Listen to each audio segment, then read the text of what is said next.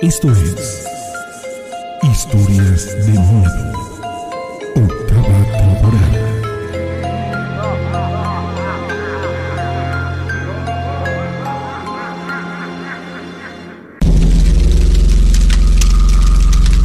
Bien, señoras y señores, ¿cómo están? Buenas noches, un placer saludarlos a través de la frecuencia del Patrón FM para toda la zona centro del estado de Veracruz en el 94.5. Soy César René Morales La Rana. Hoy estoy en vivo y en directo a través de las diferentes plataformas en las que llegamos a usted con este programa de historias de miedo. Es un placer enorme estar con ustedes hasta en punto de las 2 de la mañana.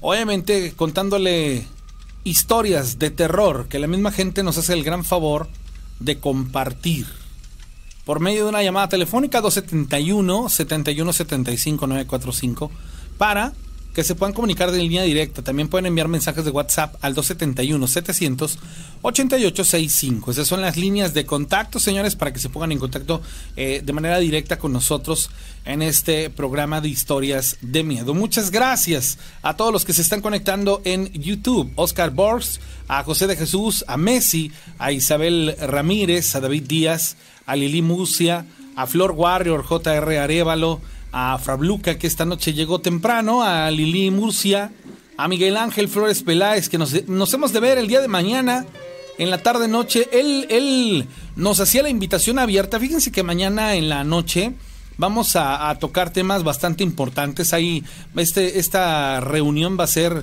en la colonia San Pedro, en específico el lugar, pues bueno, hasta mañana, eh, al menos a mí, al que nos lo van a revelar. Este, pero eh, hay la posibilidad de que si usted es una persona que le gustan estos tenores paranormales y quiere asistir con nosotros a esta eh, plática, que la verdad se ponen muy buenas, les he de decir que, que bien vale la pena escuchar testimonios de viva voz de situaciones paranormales que resultan increíbles. De verdad que hay historias allá afuera que le van a sorprender de una manera increíble. Rodrigo Velázquez, a Lau Mo, a Virginia Hernández, a Ramón Venegas, a Alejandro García, a Rodrigo Velázquez, a todos ustedes les mando un saludo bien grande. Hoy a cuadro únicamente me ven a mí porque mi compañero está un poco indispuesto. Al parecer, él no estuvo llorando como yo la otra vez y traía los. Ve que les dije que yo traía los ojos hinchados y que entonces no quería yo este salir a cuadro. Él no. Él no trae los ojos hinchados. Compañero, tú hoy no sales a cuadro porque este. Algo me habías dicho del, del rímel, ¿no? De... No. no pasa nada, no pasa nada. No, no es cierto, en serio. Bueno, estamos comenzando, señores, la emisión del día de hoy con mucho gusto.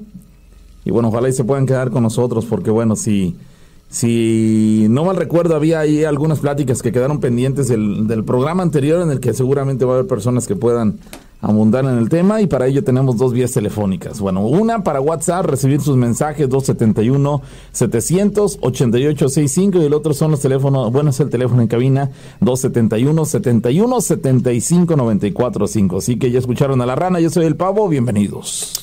Dice la gente que está conectada ahí en, en, YouTube, ojalá nos puedan de pronto por ahí compartir también la gente que sea de fuera de México, desde qué punto nos están eh, mirando. Y pues bueno, iniciar estas historias de miedo. Hace, hace algunas horas tuve la oportunidad de, de platicar con un compa, con un, un, cuate, ya saben ustedes que nos vamos encontrando ahí por la calle, este amigos que hacemos a lo largo de, de los años de, de, en esta carrera que es el medio de comunicación y que de pronto sienten la familiaridad de contarnos, de platicarnos, de externarnos situaciones en las que nosotros a veces quedamos pues de alguna u otra manera boquiabiertos por las circunstancias y sin mucho que abundar y solamente convertirnos en espectadores.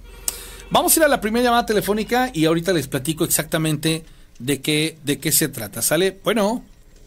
Bueno, buenas madrugadas. Sí, ¿qué tal?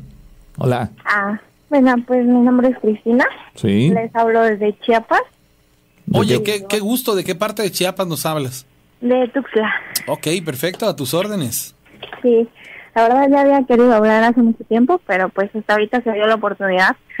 sí, adelante, adelante. ¿Tienes algo que contarnos? ¿Cuándo? ¿Dónde ocurrió? Pues la verdad tenemos muchas historias. De hecho, yo los conocí por mi hermana, así que estaremos hablando, pues esperemos que constantemente. Ok, ok, adelante. Pues el primer relato es de una casa, que era nuestra antigua casa. en la cual pues sucedían muchas cosas. Pero en lo personal, la que más cercana fue la mía. Yo tenía como unos tres añitos quizás. Y entonces yo dormía en un cuarto solo, que era el cuarto del medio en la planta alta. Y pues mi hermana estaba en el primer cuarto, que quedaría a mano izquierda, y mi hermano dormía al fondo, a mano derecha.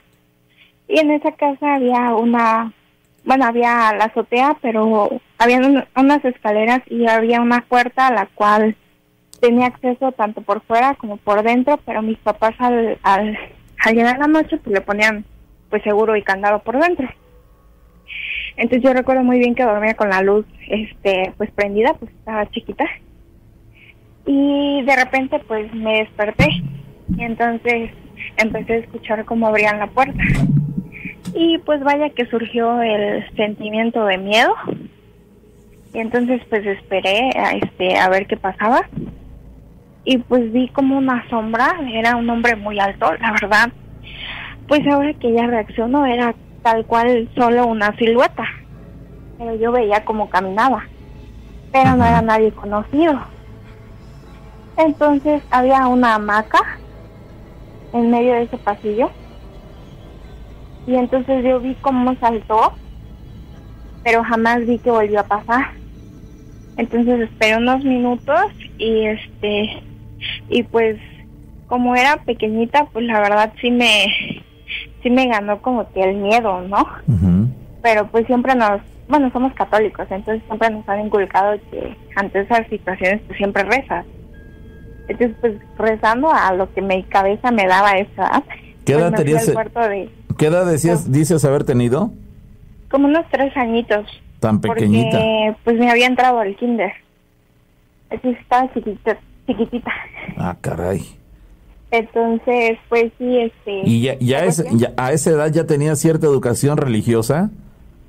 Pues es que en realidad eh, es un poco extraña nuestras nuestras historias porque tanto ya teníamos conocimiento de lo paranormal, de que habían ciertas personas con dones, como que existía Dios y que debíamos encomendarnos a Él ante estas situaciones.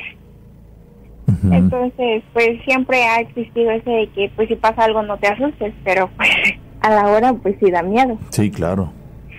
Entonces, pues la verdad dicen que mi hermano, bueno, yo no recuerdo más que eso, ya hasta el siguiente día mi mamá me encontró en el cuarto de mi hermano y ahí fue donde me hizo decirle por qué. Y pues ahora sé que para calmarme mi mamá me dijo que esas descripciones, porque era un hombre muy alto, pero nunca le vi el rostro, o sea, era como que una sombra negra, literal, pero era de un hombre. Y pues para calmarme mi mamá me dijo que se parecía a un tío de él que ya había fallecido. Pero pues ahora que contamos las historias de esa casa, porque realmente son muchas, pues vaya que nada más lo dijo para para calmarme, no no era alguien que ella conocía. Ok, ok. Oye, ¿tú viste que este ser tenía brazos, piernas? Sí, o sea, tal cual era como si vieran una persona, porque era una persona delgada. Pero, ay, no sé cómo explicarlo. Si lo hubiera dibujado en ese entonces, realmente lo hubiera puesto todo de negro. Ah, ok como los maniquís que son negros y que ni siquiera tienen la forma del cabello, o sea, tal cual así. Ok. Pero esa fue la, la primera experiencia que yo tuve. dices que era, muy, que era muy alta. Pues sí, era como de un hombre, como de un 80 quizás. O sea, era un, era un hombre alto. Pero pues fue la primera experiencia que yo tuve en la que tuve ese sentimiento de de temor quizás. ¿También tenía cabeza o, simplemente no le viste la cara? No, no, sí tenía cabeza, pero nunca vi su cara. Ok. Sí. Ese fue mi primera, mi primer acercamiento quizás a lo paranormal. Y ya de ahí pues ya estaremos contándole las demás historias. Sí, claro, claro, no, pues para comenzar es muy interesante porque pues bueno, viste la figura de un hombre y ahora con el paso del tiempo has eh, tenido la conclusión, ¿no has llegado a alguna conclusión de saber de quién se trataba, el espíritu de alguien, algún fallecido del lugar? Pues yo creo que ahora que reacciono, pues ya cuando estoy grande, porque pues eso prácticamente fue hace como 20, años. Y Y pues sí, en primera, pues les digo que la puerta tenía candado y se abría desde adentro. En segunda, pues no había nadie en ese momento. Y en tercera, pues no era nadie conocido. Pero ahora también, conforme les voy a contando las demás historias, pues puede ser alguna de las de los espíritus que estaban en esa casa. Pero pues hasta la fecha, pues no, no, no, no he tenido, este, eh, pues no he visto a la misma, al mismo espíritu, por así decirlo. Tiene 20 años más, Pero no el mismo. Tiene 20 años. Sí. Bueno, pues ahí está la anécdota, amiga. Muchas gracias eh, por reportarte y saludos hasta eh, Tuxtla Gutiérrez. Sí, ya les estaremos contando más. Y un saludo a mi hermana que siempre los escucha. Muchas gracias. Algún día andaremos por allá. Fíjate que tengo muchas ganas de ir a traer este Ámbar y Jade y Malaquita. Allá, aquel lugar es, es impresionante también en cuestiones energéticas, las cosas que se viven por allá. Yo soy muy aficionado ya ahorita a este tipo de situaciones. La verdad que he experimentado cosas muy padres. Bueno, antes de que continuemos, y, y yo creo que no existen las casualidades. Esta persona que acaba de llamar coincide con una historia y una llamada previa a iniciar el programa. Esto que les voy a decir es algo que no tomamos a consideración y no tenemos en cuenta, pero la razón es muy simple. No nos vemos inmersos en estas circunstancias, por ende no tenemos de cierta manera como la necesidad de comprender más allá de lo que ocurre. Siempre que usted, amigo, amiga, quien sea que me esté escuchando, lleguen a un lugar donde van a pernoctar, van a dormir, a pasar la noche o llegan a vivir, tienen que entender que este lugar tiene energías de otras personas. ¿A qué me refiero? Cuando usted llega a vivir a una casa nueva, a un departamento, puede ser bien acogido y de pronto sentir que es un lugar perfecto, como también estar en un lugar en donde empiezan a suceder cosas muy extrañas y usted se pregunta, ¿por qué? La situación es simple, porque el lugar tiene adherencias de energías de otras personas que ahí estuvieron. La pregunta es, ¿qué debo de hacer? Bien, voy a darme a la tarea de hablar con Daniel y pedirle que me deje grabar una forma de transmutar energía de los lugares en donde nosotros llegamos a estar por medio del elemento fuego. Voy a tratar de tenerlo listo esta semana y todas aquellas personas que quieran llevar a cabo este ritual me van a escribir cuando ya tenga el video y se los voy a compartir. Yo había pensado en, ponerlo público, pero creo que no creo eh, que, también sería muy este, aventurado y, y, mejor lo voy a hacer de manera personal. Y esto con tal de contribuir y con tal de apoyar a todas esas personas que nos malviajamos y que creemos que hay cosas no solo sobrenaturales, sino más allá de lo que realmente son. Y antes de tener conocimiento de causa, pues obviamente vivimos en una eh, eh, tragedia existencial porque pues obviamente pensamos infinidad de cosas, la mente es increíble y añádenle a eso cosas que no podemos comprender. Entonces, quiero que de verdad todos empecemos a tomar este tipo de situaciones más allá de lo que normalmente les damos de importancia. Llegar a una casa, colocar cruces de ocote con hilo rojo atrás de las puertas, son protección. Y saben algo, no es porque haya o no haya cosas ahí, sino simple y sencillamente porque son protección. Que hay que creer, sí, que, hay que, que ser previsorios, sí, porque no sabemos el vecino qué clases de energía mueva, o no sabemos qué clase de personas estuvieron ahí. Pero si usted, por ejemplo, es de las personas que donde está empieza a ver cambios, como por ejemplo, que salgan muchas cucarachas, que salgan muchas hormigas, es porque las energías que están ahí en su casa se están moviendo y se pueden eliminar esas malas energías transmutándolas con fuego, pero hay que saber hacer esta situación. Y otra de las cosas es acercarnos a alguna corriente que nos permita a nosotros tener un conocimiento más amplio de todas estas situaciones. Tenemos que entender que la casa, nuestro hogar, donde nosotros llegamos a, a estar en intimidad, Y no me refiero con la pareja, me refiero a intimidad de, de, lugar en donde yo llego, duermo, despierto, me cambio, me baño, hago muchas cosas. Es el lugar preciso para que nosotros, cuando llegamos en la puerta, dejemos nuestra armadura con la que nos enfrentamos al mundo a nivel energético y entramos desarmados con la intención de descansar, pero si adentro hay energías malas, imagínense y todavía vamos desarmados, no hombre, no les quiero contar las adherencias que vamos a tener.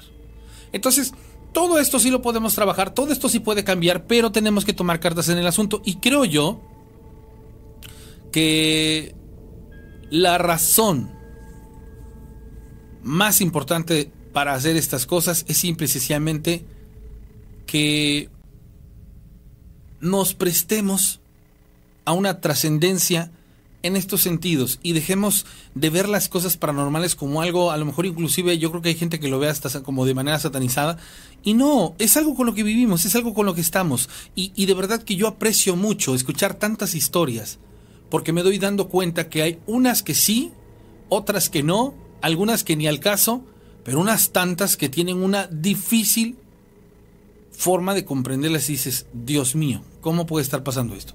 La persona que me encontré hace ratito me hizo mención a algo que me dejó impactadísimo, porque me habló de una persona que de alguna u otra manera pudiera ser su vecino de enfrente. Dice, tal vez lo peor que pude hacer es entablar una relación con la persona equivocada. Pero lo más sorprendente es que a sabiendas de que estaba yo haciendo algo malo, empecé a experimentar cosas muy extrañas. En alguna ocasión, cuando viajaba con esta persona y alguien más, de la nada empecé a ponerme morado y empecé a desvanecerme. Fue algo increíblemente extraño, al grado de que yo veía a la persona y a su acompañante o el acompañante que iba con nosotros como si se estuvieran transformando. Después de que me pasó eso me quedé sorprendidísimo porque dije, Dios mío, ¿en dónde estoy y con quiénes estoy? Al pasar poco tiempo, me volvió a ocurrir, pero esto vino desencadenado después de que tuviésemos una disputa verbal por circunstancias efímeras. Pero al calor de la conversación, la mujer, con solo verme, noté cómo el cuenco de sus ojos se ponía completamente oscuro y yo comencé a volver a ponerme morado y a desvanecerme, pero en fuerzas de flaqueza le dije, te calmas, deja de hacer lo que estás haciendo y la persona solo se reía. Gracias a Dios me pude poner bien y aprendí mi lección. Pero lo que no entiendo es con qué clase de persona me había yo relacionado, o peor aún, quién y qué era esa persona con la que yo me relacioné. Ahí está la historia, dice, muchos afirman que un pentáculo, un signo antiguo de brujería, fue grabado en el anillo del rey Salomón, hijo de David.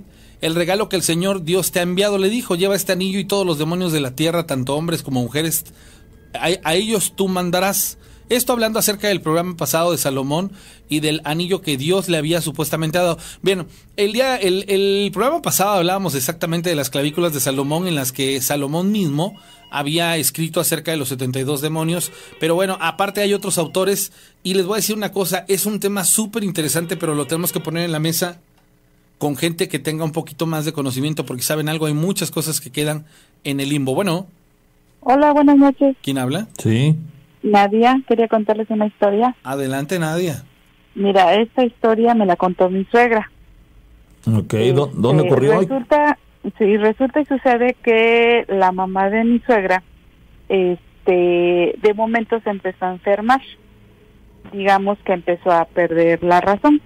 La llevaron con varios doctores y nada. Ya esta historia tiene fácilmente 70, 80 años. Entonces, pues como se darán cuenta, no había así como que muchos especialistas. Sin embargo, pues hicieron todo lo posible por pues, curarla, ¿no? Por encontrar la, la razón de su enfermedad. Su enfermedad era que de momento se le olvidaban las cosas. Tú dirías, bueno, es una, es un Alzheimer, ¿no? Bueno, la cuestión está que en una ocasión la llevaron a curar con una persona este, que esta persona les dijo, si de verdad quieren salvarla, llévensela de aquí, porque le hicieron algo.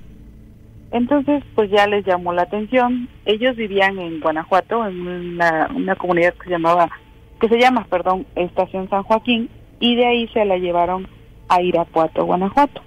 Entonces, es, aún así, este, la mamá de mi suegra seguía perdiendo la razón, ¿no? Entonces, resulta que empezaron a atar cabos y les llamó mucho la atención que una vecina siempre les regalaba cosas para comer, pues tú dices es la vecina que me trae tamalitos, que me trae queso, que nos regala leche, bueno, cualquier cosa, ¿no? Y en esos años pues no había refrigeradores para mantener las cosas que se conservaran.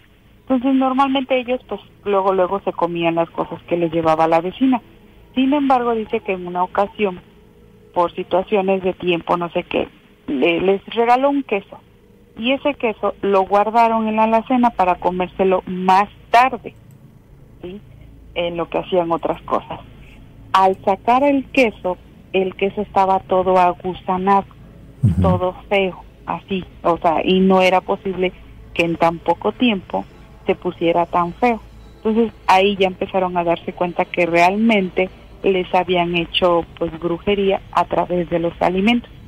Y pues realmente la mamá de mi suegra murió, murió, este, perdió la razón, nunca se curó porque realmente, este, pues ya de cuenta quedó así como un bebé, no hablaba, no comía, no recordaba las cosas, se hacía del baño, vaya, totalmente perdió la razón. Y te digo, los doctores nunca le encontraron, este, vaya realmente qué fue lo que le sucedió. Pero, pero, oye, pero ese, ese, ustedes consideran que tuvo, eh, fue la reacción o fue el resultado de un, de una brujería, digamos, que le hicieron? Sí, porque te digo, la, ya la habían llevado con muchos doctores. Mi suegra me contó que ya la habían llevado con muchos doctores ahí en la región. Oye, pero, pero es relativamente normal que una persona, este, de esa edad puede presentar esas eh, alteraciones, ¿no? Pierden la memoria, eh, tienen incontinencia, este, se desubican, vamos, se olvidan todo, no se olvidan de las personas. Quien padece de Alzheimer, de, de, de Parkinson, y eh, ya son personas ancianas, muchas ocasiones le sucede esto. No, no fue el diagnóstico médico que recibieron, que, digamos que, que dentro de lo normal era previsible que ella tuviera estas consecuencias físicas. Bueno, para empezar, la señora no era muy grande, no era una persona anciana mi suegra tenía como 17, la, la mamá de mi suegra tenía como cuarenta y tantos años. O sea, cuando empezó con esta situación. Ah, ok. Entonces, este, la llevaron con diferentes médicos. ¿Y así estuvo durante décadas? Sí. ¿A qué edad murió? cuenta que este, la llevaron este, a diferentes médicos, a diferentes especialistas. En ese sentido no escatimaron, digamos, en llevarla a diferentes lugares para ver cuál era el, motivo de su enfermedad. ¿A qué edad murió? ¿A qué edad murió? Pues murió joven, o sea, como a los 60, porque mm. fueron como 10, 12 años los que estuvo así. Ok, si no, no, no era, era pues, bastante, relativamente joven, ¿no? Sí, o sea, y realmente te digo, este, a ellos les llamó la atención porque después de ya ver a muchos médicos, a especialistas, alguien les recomendó que fueran a visitar a una persona que curaba, que limpiaba, vaya. Entonces lo llevaron y esta señora les dijo, mira, si de veras quieres salvarla, llévatela de acá porque le hicieron algo. Entonces ahí ya fue cuando empezaron a poner atención en todas esas cosas que a lo mejor no te das cuenta y, y empezaron a recordar de la vecina que les regalaba las cosas y sobre todo les, les cayó el 20, te digo, cuando el queso se puso feo. Entonces, normalmente cuando mi suegra me comentaba que cuando la vecina les llevaba algo, en ese momento se lo comían. y Era así como que la insistencia de cómetelo, porque, por ejemplo, si eran unos tamales que se van a enfriar y que, pues, ¿qué hacían? No, pues no los comemos en ese momento. Entonces, el queso no tenía un día, no tenía este, más que unas cuantas horas guardado para el estado en que lo encontraron. Y Entonces sí que lo encontraron todo agusanado, todo feo, o sea, realmente como si llevara días.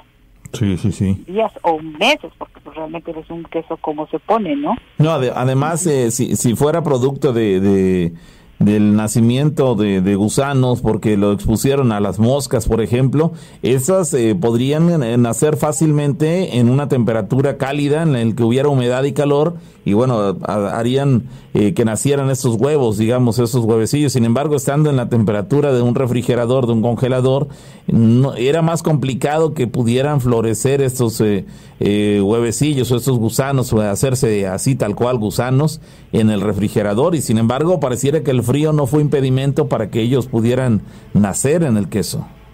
Sí, exactamente, y pues realmente así, así murió la señora.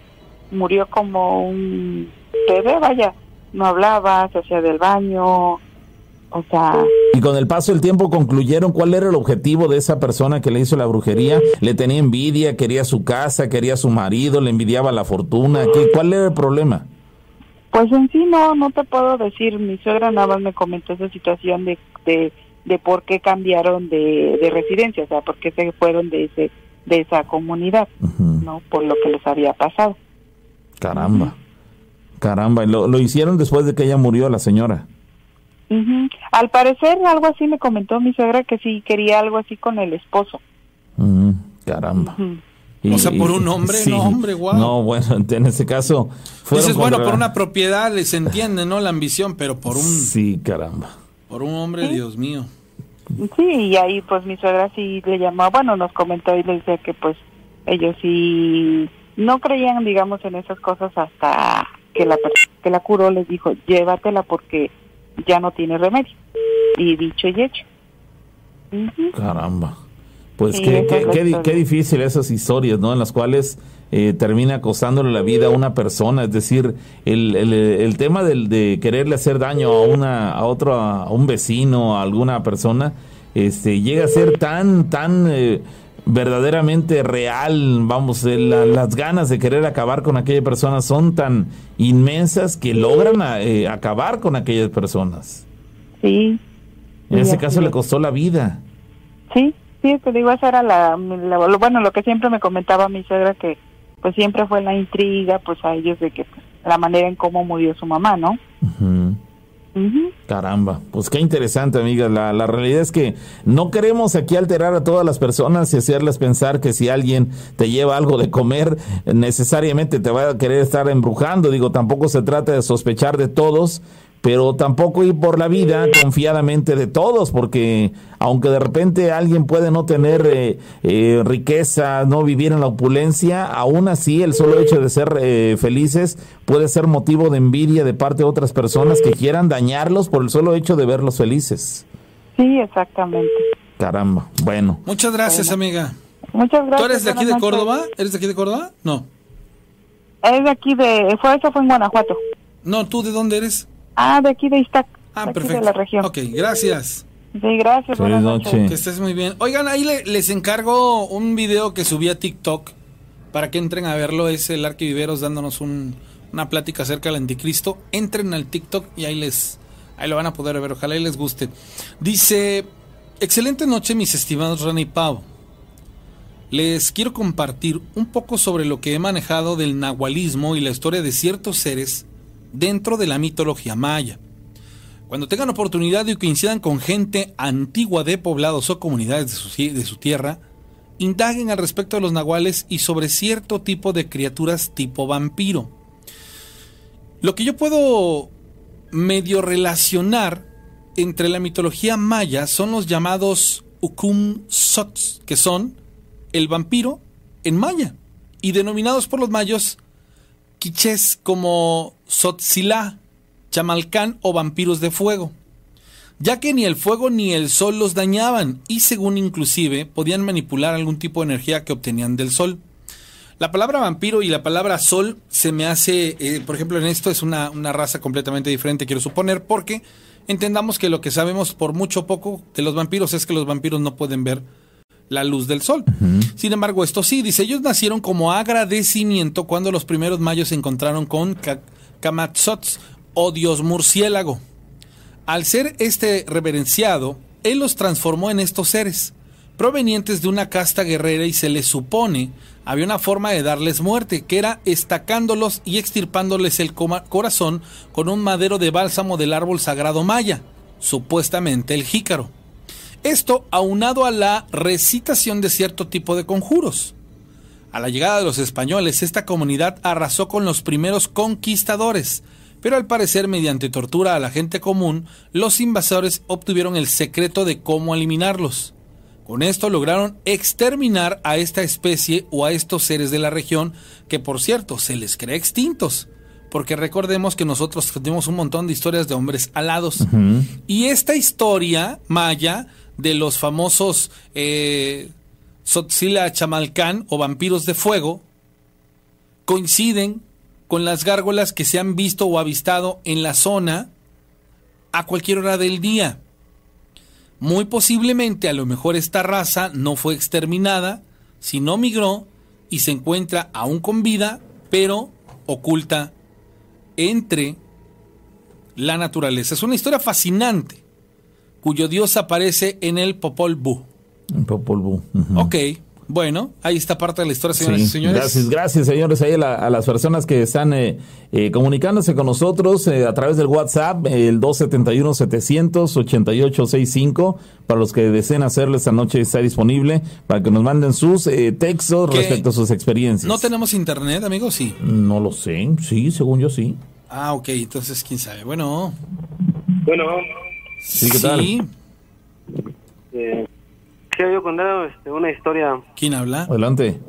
¿Eh? ¿Quién habla? Este, Jesús. ¿De dónde nos hablas, Jesús? De acá de Orizaba. Adelante con tu historia, Jesús. Este, bueno, no, no, no, este, me pasó a mí, pero me la contó, este, mi abuela. Ok. Mi abuela es de San Andrés, la de allá. Sí.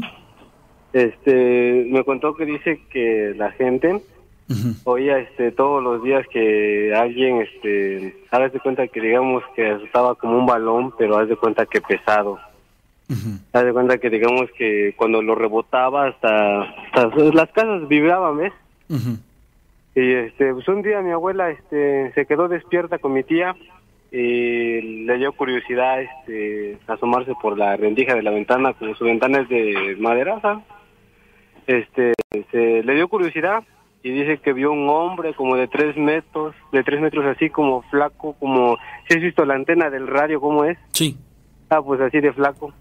Caramba. Y traía así como, dice que venía vestido con pantalón de vestir y un suéter rayado. Y lo que traía en la mano era una bola así como negra, no sé cómo era, pero dice que... Sí, en apariencia como de un brujo. que rebotaba. Eh, pero era un hombre de tres metros. Bueno, así lo calcula, enorme, digamos. Ajá. Como, como estaba muy delgado, seguramente se veía más alto.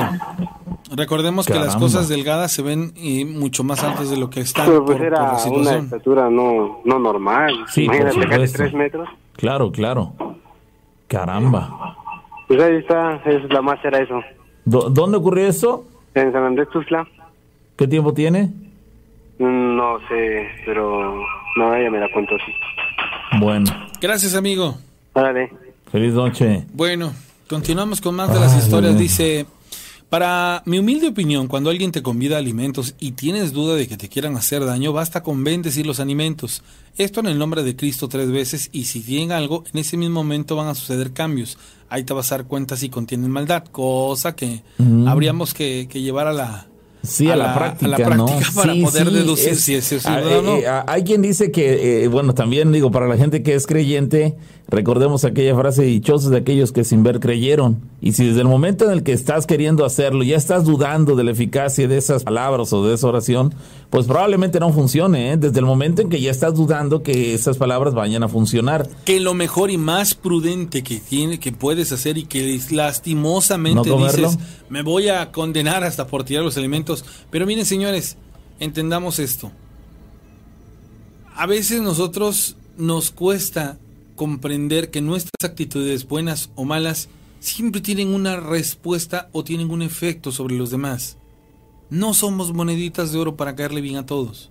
Basado en eso, creo que hay ciertas líneas que nosotros deberíamos de instituir a nivel familiar para generar un respeto hacia nuestra persona y no vernos involucrados en ello. ¿Qué tipo de cosas? A mi casa no van, ¿sale? De visita, y se los digo abiertamente, ¿sale? Los amigos de mi esposo, las amigas de mi esposa. ¿Por qué? Porque dice un dicho, no hagas cosas buenas que parezcan malas, y el diablo está en todas partes. ¿Sale? Con esto no quiere decir que no tengamos la madurez suficiente como para agarrar y decir o entender, ay, es que este pasó esta situación. No, simple y sencillamente y lo dicen y lo dicen siempre, y lo dicen a nivel seguridad, la prevención evita el delito, es una realidad. Otra de las cosas es, no acepto comida ni porque sea mi vecino al que más quiero. ¿Por qué? Porque a veces las circunstancias no apremian y ocurren cosas. Y si una situación así está presente, y a lo mejor no tenía nada la comida, pero circunstancialmente hablando ocurre, lo mejor que puedes hacer es reservarte y decir no gracias. Entonces, yo les vuelvo a insistir, ese tipo de cosas solamente son actuar con inteligencia. Pero ¿qué hacemos? Nos reservamos a, ah, sí, ay, gracias, y ya después de niño ahogado queremos tapar el pozo. Los dichos existen por algo y son bien sabios. Bueno. Bueno. ¿Quién habla? Eh, Víctor Hugo Hernández. Adelante, caballero. Estamos al aire. Sí, estamos al aire. Buenas noches, todo. ¿Qué tal? Buenas noches, Víctor. Eh, pues les marco aquí, quisiera contar una historia ya de, bueno, yo no soy, bueno, conozco ahí lo que es San Andrés Tuxtla, yo vivo por ahí, pero soy originario de acá de, San Luis Potosí, de la Huasteca Potosina. ¿Y dónde estás en estos instantes, hermano? Bueno, en estos instantes ahorita estoy en mi trabajo aquí por, este, aquí por Monterrey, Nuevo León. Bien, La colonia Obispados, Pedera. Perfecto, hermano. Adelante con tu historia si eres tan amable. ¿Esto te ocurrió en la zona de San Andrés Tuxtla? Eh, sí, bueno, eh, mi esposo es de por allá, San Andrés Tuxtla. Los que conocen por allá creo que sí, ya saben más o menos dónde se ubica eso. Mire, este, esto es, bueno, es una, una vivencia que me pasó a mí. Este, en esos tiempos yo vivía este allá en, es, es un este es un pueblo que se llama este Gilitla. De por allá bueno bueno el pueblito donde soy yo viene siendo este se llama un pueblito ya por Agüey ya retirado de la sierra me entiendes sí. Bueno, en esos tiempos yo este me gustaba, bueno, nos gustaba mucho ir de cacería, lo que viene siendo este pues ya ve que la sierra ya en esos tiempos este el pueblito pues era por decir ahí en el pueblo sí había alumbrado pero bajábamos en un en una sierra de cuenta este como de bajada no por todo el terreno y se nos ocurrió pues decir mi cuñados y mis hermanos, pues vamos, pues, vamos. Y pues nos animamos entre, ¿qué será? Como entre cuatro o cinco personas. Y pues se nos hizo fácil, bueno, pues vamos y, este, llegamos en un, en un, este, hay un terreno ahí que se, se dice de muchas cosas, ¿no? Que, que se parece el diablo, que, que hay un lugar ahí, que quién sabe qué esto, que el otro bueno, pues se de cuenta que, que bajamos. Y este y hace cuenta pues mis viene siendo un cuñado mío que este que por decir que este que fuimos y este no que vamos a pescar eh, había un arroyito pues nosotros bien valientes y pues ya pues uno que otro traía un rifle 22 y que entre llevamos perros y todo. Pero este haz de cuenta que llegó un tiempo de, pues será de eso como de 12, 1 de la mañana. Y pues como llevamos perros, empezaron ahí como a este, como a ladre y ladre, ¿no? Con nosotros llevamos esas lámparas, no sé si lo conoce usted de, de lámparas esas de mano. Pero este, da cuenta que es de pila, ¿no? Da cuenta que son de esos de batería, no sé si todavía se usan por allá. ¿sí? Sí, sí, sí, claro. Este, y, pues ahí andamos alumbrando entre, el arroyito, que, que, que este, sacando camarones y así. Y este, nos pareció raro que los perros empezaron a actuar así medio raro. ¿Qué hacían, ¿qué hacían los perros? Sí, los perros. ¿Qué hacían? ¿Qué hacían? Perdón. ¿Qué es lo que hacían los perros que ustedes notaron raro? Sí, pues se este, da cuenta que, pues se da cuenta donde estamos nosotros, donde llegamos, el arroyito ese, pues da cuenta que ya estaba en penumbra oscuro y lo que hacían ellos como que, voy a ver el instinto del animal, ¿no? Del perro. Y empezaban a de cuenta como que a, a ver entre la oscuridad algo, ¿no? Como que, como que este, se ponían en alerta, ¿no? Y se nos hizo raro, pues ya les dije esto mis, mis, mis, hermanos y el cuñado, oye, como que esos perros traen algo y, y empezamos a aventarle, haz de cuenta, el, este, la lámpara, ¿no? Para alumbrarle ahí entre la maleza y no, no había nada, pues era, ¿qué le diré yo? Pues había árboles grandes y no se distinguía nada.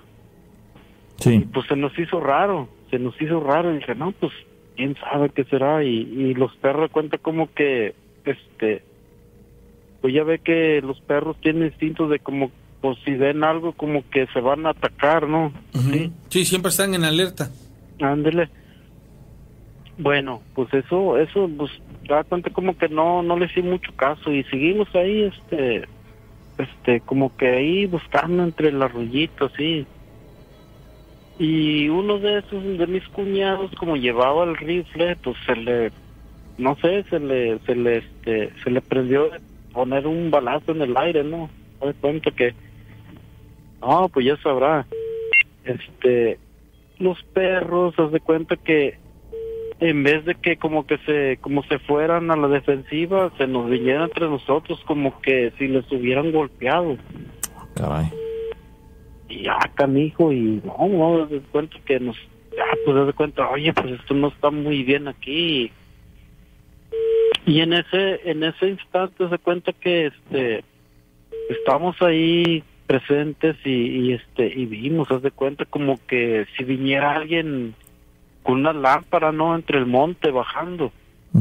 Y se nos hizo raro y, venía venía venía y ah canijo le digo carnal esto qué es o qué no no sí, a lo mejor es alguien que anda cuidando allá la milpa no sé ya ve que acá en los ranchos se hacen milpas ahí entre los cerros pero no, nada que ver.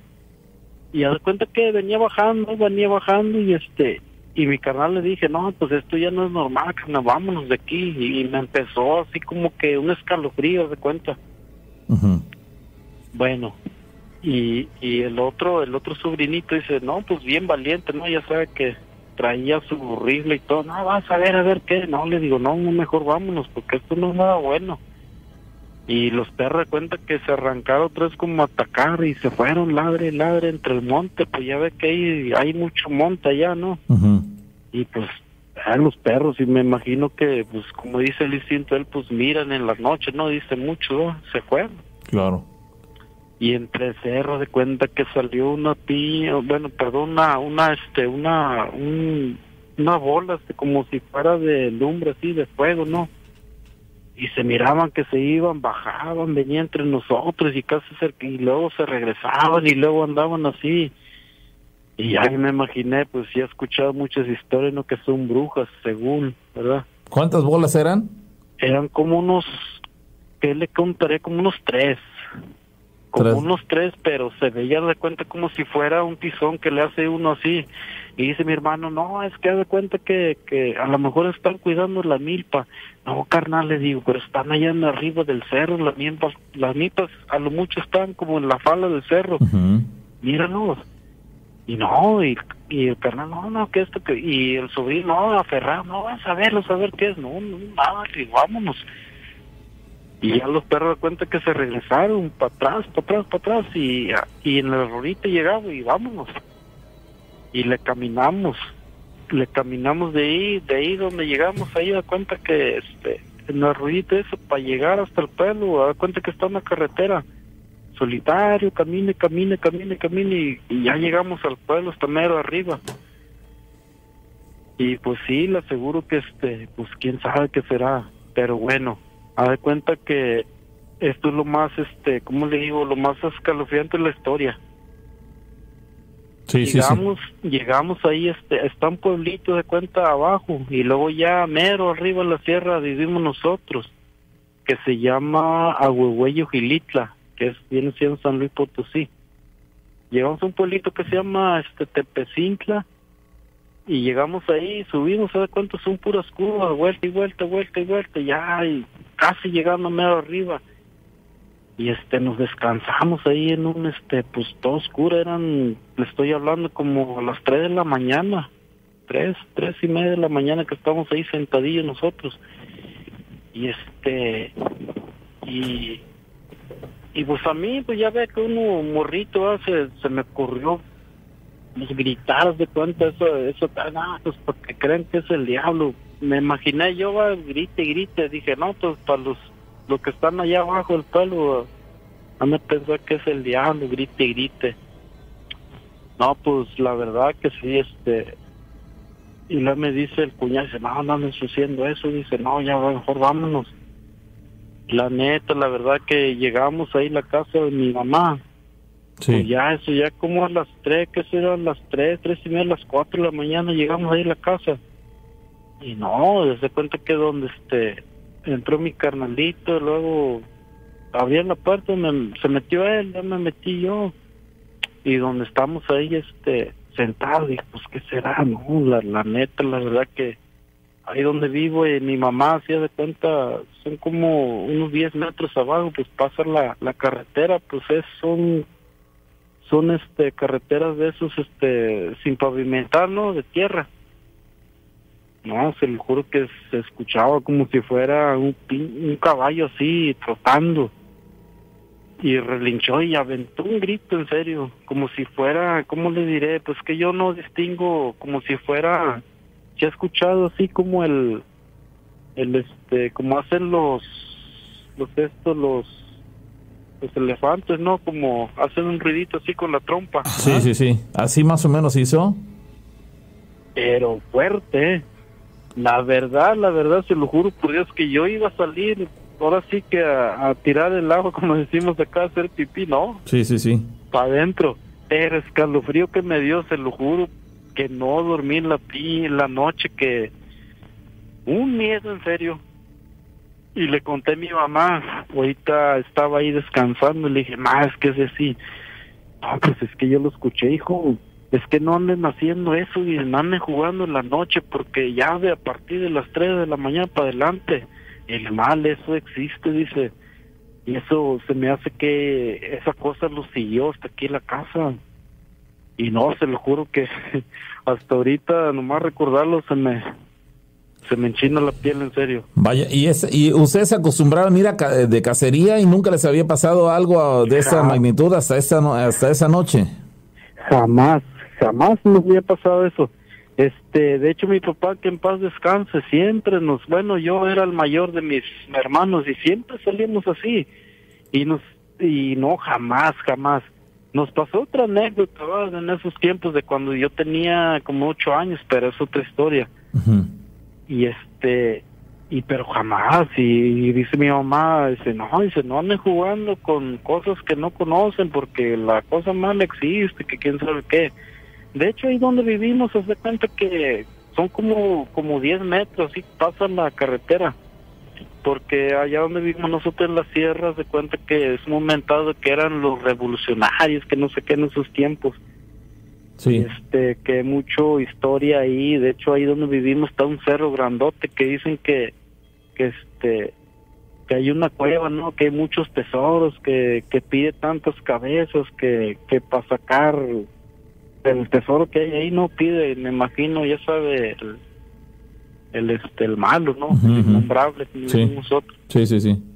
Y este, hay muchas historias muy buenas allá y este, y pues, le digo, no, yo de esa vez me, me entró miedo, o sea, siempre hemos salido con mis con mis cuñados así de cacería, nos vamos a las 11, 12, 1, 2, 3 de la mañana, ya andamos entre la sierra pero nunca me había pasado hasta esa vez que fuimos con estos y quién sabe. Fuimos, lo primero que fue eso, las bolas de, de fuego, como que si estuvieran bailando así, como que se iban para allá y para acá. Como si estuvieran haciendo un ritual, ¿no? Me da la impresión. Puede ser que sí. Caramba. En esos cierros como que sí dicen que, que se escucha mucho, ¿no? De los rituales, no sé, pues he escuchado de brujas, que es el otro, pero pero nunca lo había creído y la neta que cuando lo miré así, pues me quedé sorprendido y, y luego me acordé y dije, no, esto no es cosa buena, vámonos. Más que nada por los perros que, que empezaron a ver medio, este, como que eh, van sobre el ataque y luego que se regresaron bien, como que asustados, como si los hubieran golpeado. Y dije, no, vámonos. Sí, fue un comportamiento anormal, ¿no? Esos eh, perros regularmente, digamos que son muy valientes y en ese caso tuvieron un comportamiento un tanto normal, ¿no? Ajá, exactamente. Y tengo muchas historias de lo de ese, este, ¿cómo se llama? El charro, el charro, que quién sabe qué. Y Oye, no, oye. no lo viví yo, pero me lo contaron unos camaradas que son, este, se dedican, van, lo que es la cacería. Oye, la realidad es que tú no, este, no, no usted, tú ni, ni tu compañero nunca vieron nada, digo, lo, lo más que vieron fueron esas bolas eh, de aparentemente fuego, como si estuvieran bailando, retosando, haciendo un ritual, moviéndose en el aire, y las luces de lo que parecía ser una persona que venía iluminando su camino con lámparas, pero solamente eso. Nada más eso. Y ya di de cuenta que subimos el cerro, pues le digo que donde estábamos, el arroyito ese, no hombre, para caminarle para arriba eran muchas vueltas y, y pues le di que llegamos a un punto casi llegando ahí al, al pueblito donde vivimos. Son, son carreteras, va, pero no hay iluminación, nada. Ajá. Te estoy hablando que nomás se ilumina así con una lámpara y, y pues se no, bueno, a mí se me ocurrió gritar y pues son, son cerros grandes, me imagino así, grandísimos y este, haz de cuenta que como que traímos, no sé si nos siguieron esas cosas o se deberá por otra cosa, pero así me lo dijo mi jefita, dice, no, no andes jugando con eso, porque esa cosa lo siguió hasta acá. Caramba. Parecieran brujas Es el mismo- tú. Es mi mismísimo diablo. Sí, no, es, es que lo, lo del final en el tema de las bolas de fuego parecieran brujas, pero... Y el- tiene como lógica por también por la provincia. Sí, sí, sí. Ese tipo de cosas. Y, la- y las luces que vieron que causaron el, el miedo de los perros y la reacción tan anormal que tuvieron, Sí. este, eso sí, también los dejó sin, sin palabras, ¿no? El, el asunto del- de, las bolas de fuego, eh, podríamos pensar que, que eran brujas, pero lo demás... Pues lo que no me explico. O sea, yo salí huyendo por las, las bolas esas que vimos, como que bailó, pero allá en el cerro, medio arriba. Y me dice mi carnal, no, no, o sea, a lo mejor anda cuidando los terrenos, porque en esos tiempos eran sembradíos de, de maíz y todo eso. No, a lo mejor son, pues, no, carnal, y porque son hasta allá medio arriba, y, y aquí donde hace milpas son las faltas del cerro para acá. Y le dije, no, sabes que esto no es cosa, no es buena, vámonos, vámonos, vámonos, vámonos. Y me entró un escalofrío y vámonos. Caramba. Y, este, y pues le digo, ya cuando llegamos ahí en la casa de mi jefita y este, no, pues ya sabrá que escuchamos ese ruido como un galopar de un caballo y luego hizo así como un ruido como si fuera de... De un elefante. Como, dice. como un elefante, como Sí. cuando... Pero fuerte. Sí, cuando, sí, el, el elefante barrita, en este caso, este, eso fue lo que escucharon.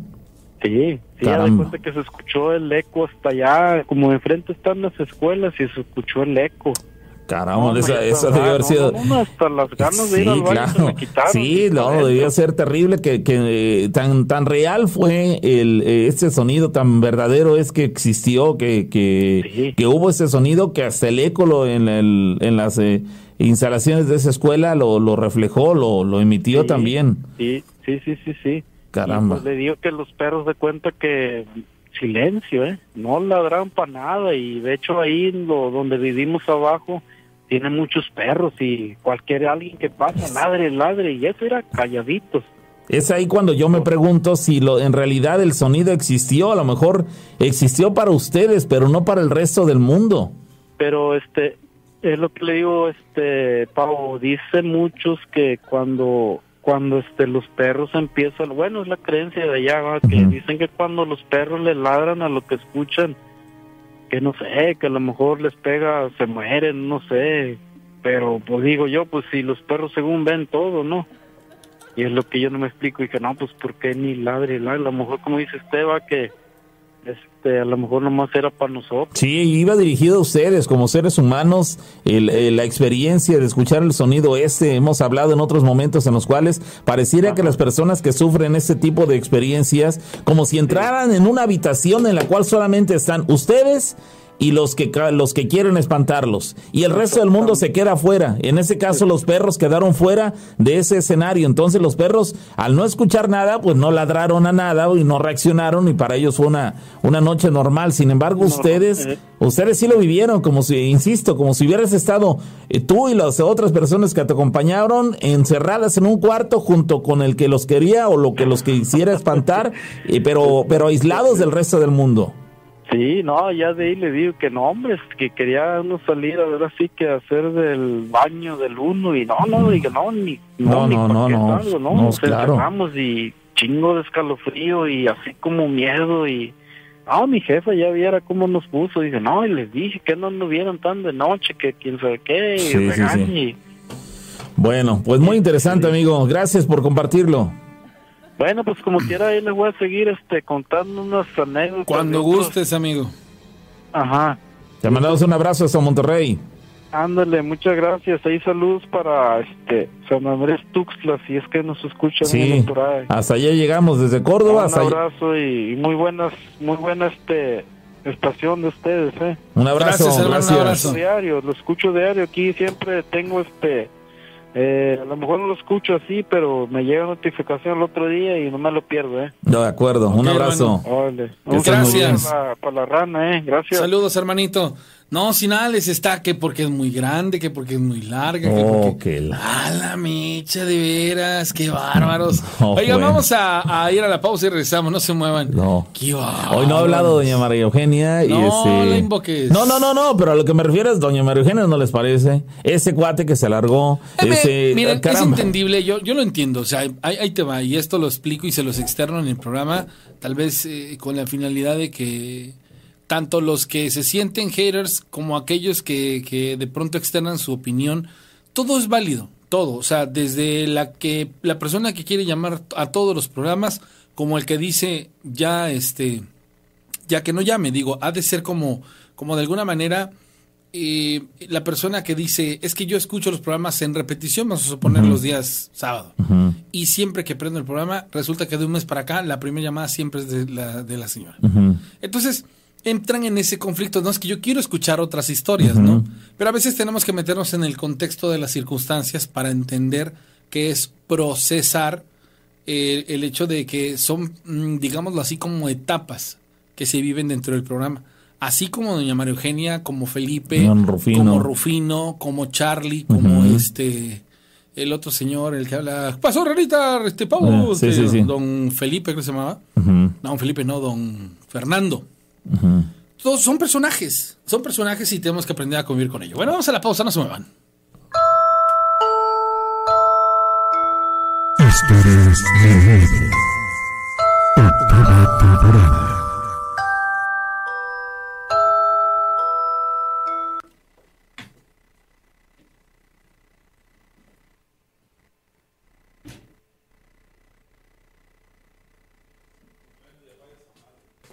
para que hace calor.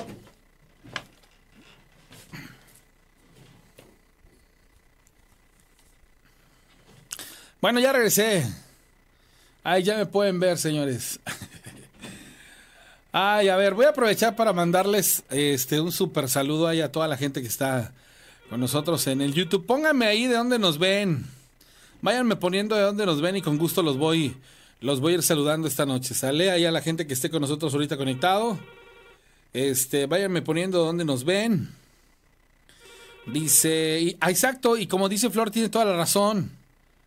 Y los que no y los que critican no llaman. Sí es cierto. Sí es cierto, dice, no invoquen a don Fernández, please. Faltó que me mencionaran a mí como personaje.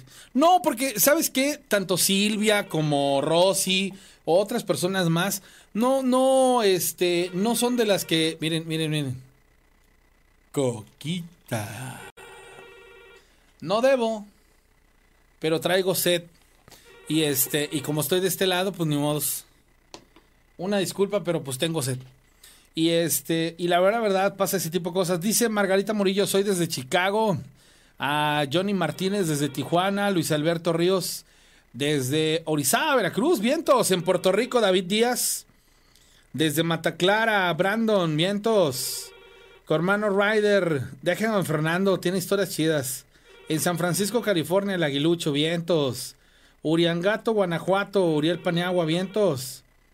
Fer Fernández, California, presente con John Romero, Daniel Canseco de.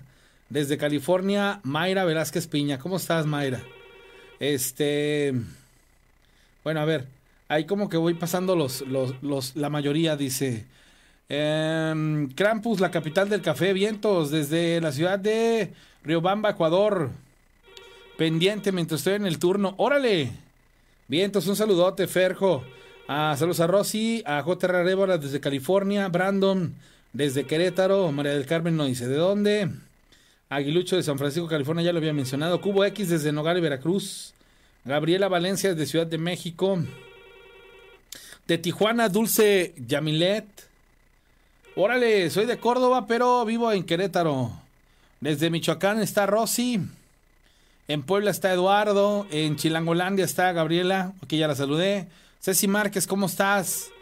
Desde Nogales, el Memo. Amart. Fabrucla, ¿dónde está? ¿De dónde eres tú, este? Fabrucla. A ver si nos puedes poner. ¿De dónde eres tú también, este?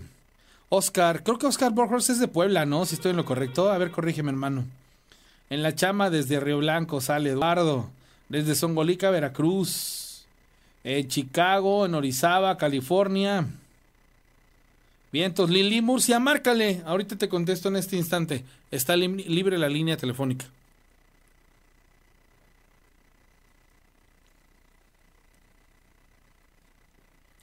Ah. Se seca la garganta de pronto. Alton, Texas, dice Luis Ramos. Silde Sánchez desde Córdoba, saludos. Desde Apodaca. Fran Lucas de Venus. Y entonces Oscar Borjors es de Marte, ¿no? ah, qué cosas. Tepetitlán, Jalisco. Dice, dice Mayra que es desde de, de Tepetitlán. Ah, eso sí. Dice bo, es que Borges es del infierno. No, macayo. Miguel Ángel Flores, de Tehuacán, Demetrio, soy de Córdoba. Bueno, rezamos el programa. ¡Viva Radio Máxima! ¡Ay! Historias de Laredo. Octava temporada.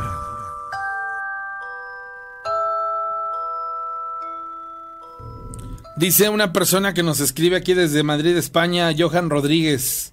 Vientos. En Puebla está Rosario Mendoza. Eh, César Hernández está en Texas. Bueno. Sí. Sí, buenas noches. Yo no les hablo de España, les hablo de Italia. Soy Cecilia Mantovani. Hola Cecilia, ¿cómo estás? Saludos hasta, hasta la zona de Verona, allá en Italia. ¿Cómo estás?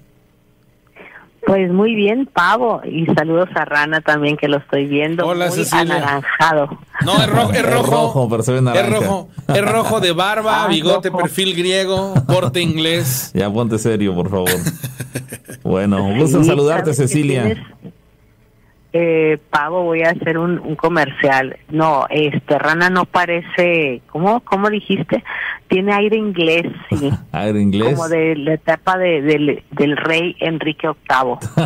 Dale. Yo sería, yo sería el, y el todo rey. cómo se peina y todo, bueno. este, a lo que voy, miren.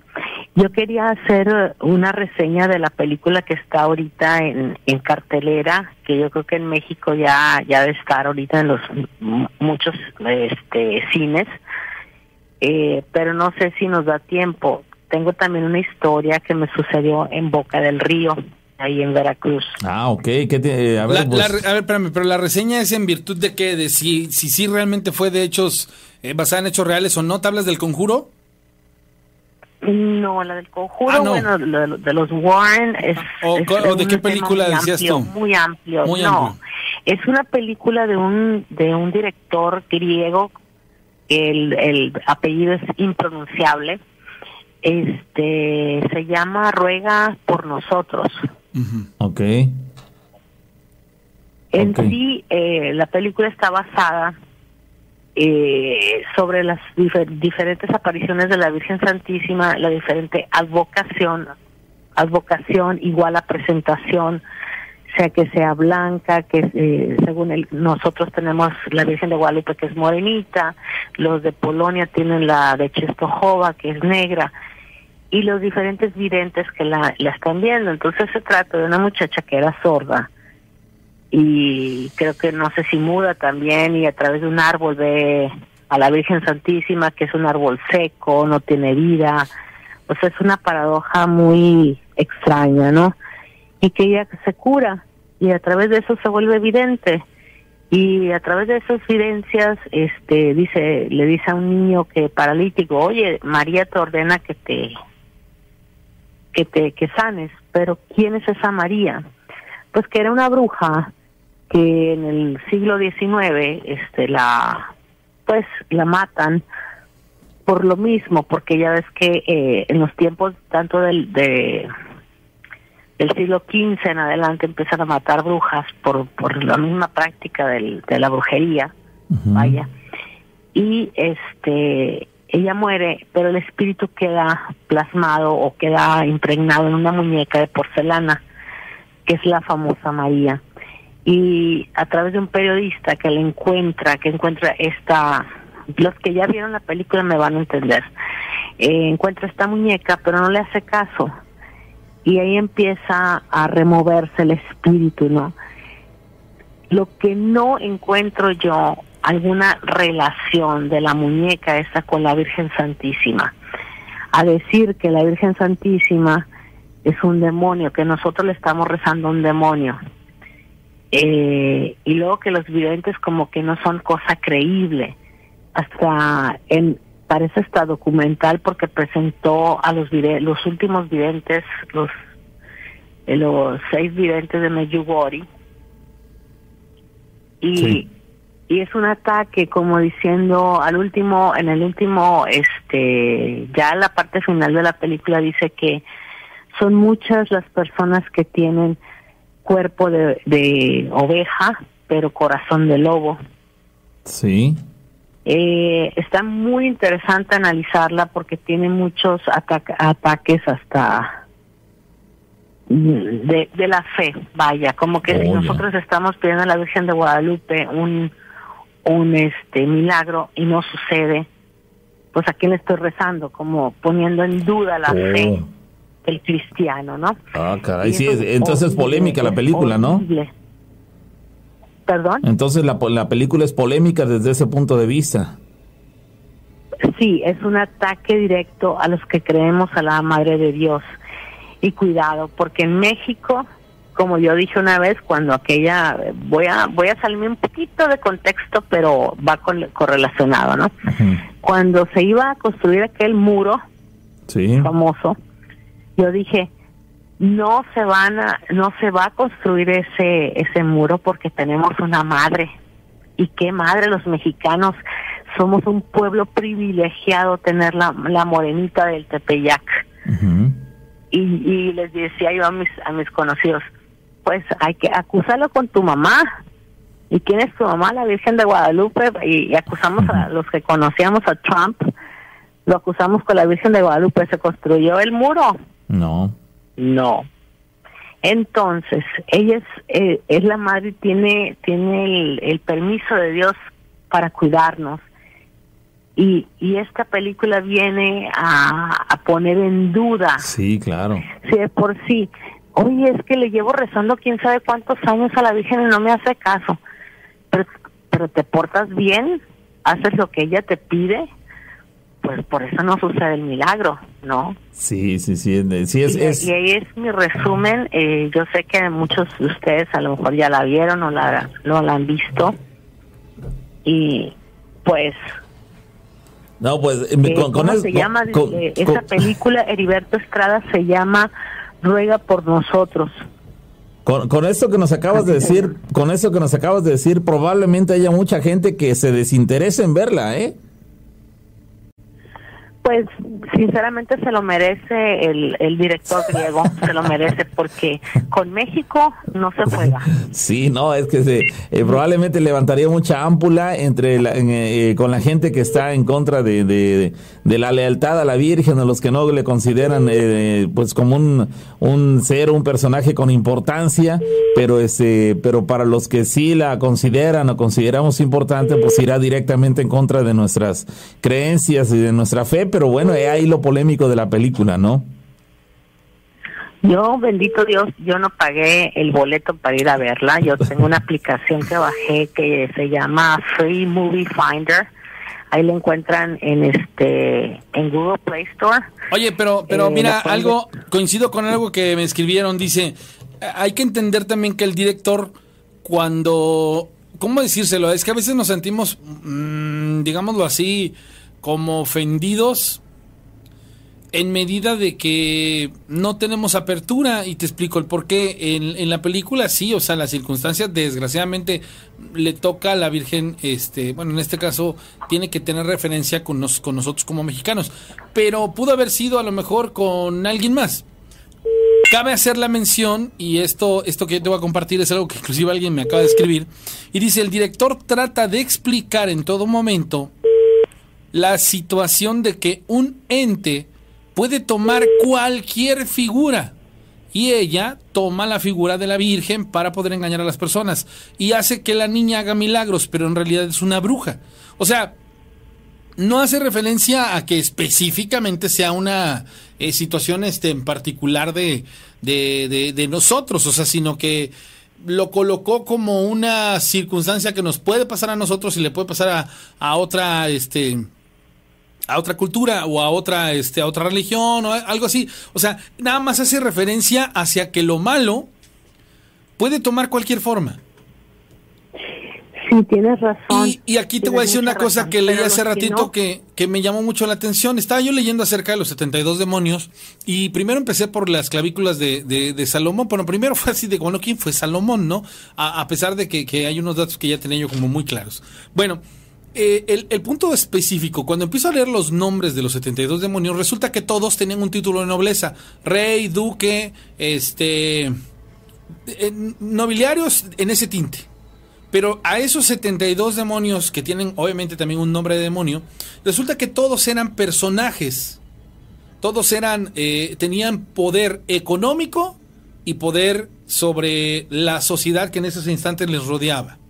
Entonces, digamos así que yo lo que, lo que me doy cuenta o de las cosas que yo voy más o menos analizando es que a veces le damos un tinte que no es el correcto a las circunstancias. ¿Por qué? Porque en todo momento hay, hay unas tantas que pasan en, en, en seres humanos. Y si me voy al origen de lo que les he venido diciendo a lo largo de todos estos años, a mí me quedó muy claro que muchas cosas de las que ocurren son provocadas por nosotros, los seres humanos. Y nosotros los seres humanos en el, en el, en el libre albedrío, en el conocimiento de causa, en el tener sentido común, en el tener todas esas libertades, pues tenemos la facilidad de poner a la báscula errores y aciertos, porque debemos estar llenos de equilibrio.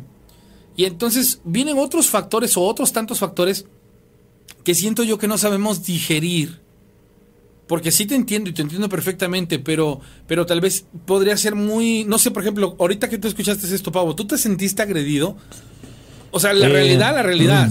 Yo personalmente sí. Yo personalmente sí, por ¿Basado eso. ¿En qué? En que, en que está, como lo explica Cecilia, en que está eh, afectando directamente una imagen que pues, muchos de los mexicanos tenemos como eh, uno de los símbolos más importantes, si no es que el símbolo más importante a nivel eh, México, de, como, como eh, personaje o, persona eh, a la cual la religión católica le, le rinde pleitesía y, y, adoración. Entonces. Pero en todo momento es por la razón de que a ti en lo particular, o para ti sí representa el personaje, en este caso, todo lo que tú estás diciendo. Sí. Pero debe de haber otras muchas No, no, personas. y por eso le especifiqué. Para muchas, muchas tantas personas Rana. no van a estar de acuerdo y seguramente muchos no lo verán, a diferencia de otros que, Rana. que será insi- eh, un, un eh, eh, Efímero, si lo quieres ver así. No, para muchos les será interesante porque estará apoyando su idea de no darle importancia a la Virgen de Guadalupe y para otros será suficiente motivo para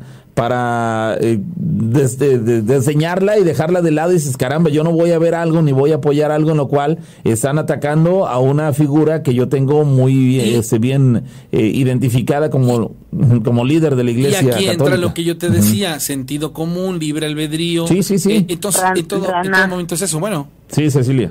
¿Puedo, interrumpirlo? Sí, sí, sí, no, perdón. Un, un poquitito nada más. Este, yo lo estoy dando de la mi opinión sobre el lado religioso, ¿no? Bueno, mi punto de vista que, que todos todos tenemos y es respetable, ¿no? De- También entiendo tu postura y entiendo la postura de Pavo, pero ¿qué pasa con los que no están bien cimentados en la fe? Ahí van a dudar. Una cosa sí es curiosa que me llamó la atención y que me acordé. Yo he seguido a Medjugorje desde 1981 y una de las de las videntes se le, le- a la Virgen le prometió que cada día 25 del mes, porque el 25 era el, el día del cumpleaños de esta vidente, no me acuerdo qué mes, y, y en eso que ella esperaba la aparición de la Virgen, se le aparece el demonio vestido de Virgen. Eso puede suceder, por eso eh, eh, marca, esta película viene como a, a crear mucha polémica. como en algún momento lo hizo la del Padre Amaro, ¿no? Yo la del Padre Amaro no la vi y no me interesa. Yo, yo siento que sí, Pero sí, sí, sí vino a cuestión de la volcar. Madre de Dios, yo salto. Sí, sí, y se entiende porque tú eres una mujer este, creyente, ¿no? Pero como bien mencionas, va a afectar a las personas que, que estén eh, justamente en el proceso de aceptar o no este, a la Virgen como líder de, de la Iglesia Católica, por lo menos aquí en México. No, Es- como la Madre de Dios. Sí, sí, por supuesto. Sí, sí, bueno, como la madre de Dios, pero, pero digo, para la, la- para los mexicanos, pues uno de los personajes más importantes de la, de la Iglesia Católica. Eh, los va a poner a dudar a los que apenas están queriendo o tienen la intención de empaparse en esto. A los que ya lo tienen bien eh, solidificado, bien consolidado en su, en su eh, corazón y en su pensamiento, como es tu caso y el de muchos más, este sí les causará indignación. Y para otros que todo el tiempo han dudado de, de la eh, fortaleza que tiene la Virgen como tal, pues les va, va a ser un aliciente para fortalecer ese pensamiento. Entonces, va a haber gente que se sienta afectada, gente que se sienta eh, Identificada. identificada, claro que sí, otros que pues estarán dubitativos simplemente. Pero sabes una cosa, lo que me da mucha risa, bueno, me dio risa también porque nada más habló de las apariciones de Fátima, las apariciones de de Francia y las de Medjugorje últimamente ahora en, en Oye, pero es que- Herzegovina. Hay unas que están relacionadas con el México, anticristo. eh, disculpa, deja terminar nada más. Este, pero de México no habló. Ujú. De México a México no lo tocó.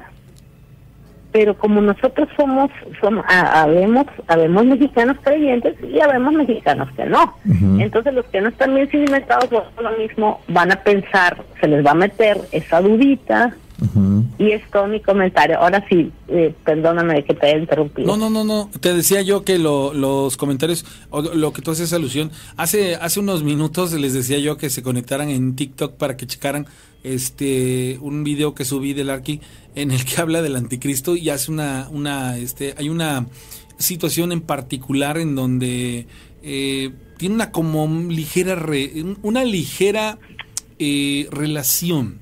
A ver si lo pueden ver para que también, bueno, les sirva este pues esto que estamos platicando, porque miren, la parte más dura de todo esto y que la, la más criticada es que eh, es muy difícil hablar de fútbol, de religión y de política. ¿Por qué? Porque eh, desgraciadamente entran criterios y entran eh, emociones sobre todo. Pero si fuéramos de, de, de sangre fría y más objetivos, sí tenemos que entender que hay cosas que la historia misma nos explica cómo sucedieron, pero a nosotros como que no, no nos no nos da el efecto necesario para que nos volvamos críticos y, y objetivos sino que a final de cuentas somos más emocionales. Entonces, eso complica mucho las cosas. La realidad es que no es que haya gente que sea escéptica o que no, no esté bien cimentada en su fe. Yo lo que creo es que no hay gente interesada en trascender por medio de esas corrientes. Tienen sus enfoques en algo más. Y en todo momento es válido, porque hace no mucho ah, hablábamos acerca de, de qué tan diferente era, y creo que te lo dije la vez pasada que hablaste, Cecilia, entre la diferencia entre creer en Dios y ser un hombre de fe, pero ya son temas bien controversiales, pero llegaba yo a una conclusión, es que la realidad es que todos somos gente de fe, todos.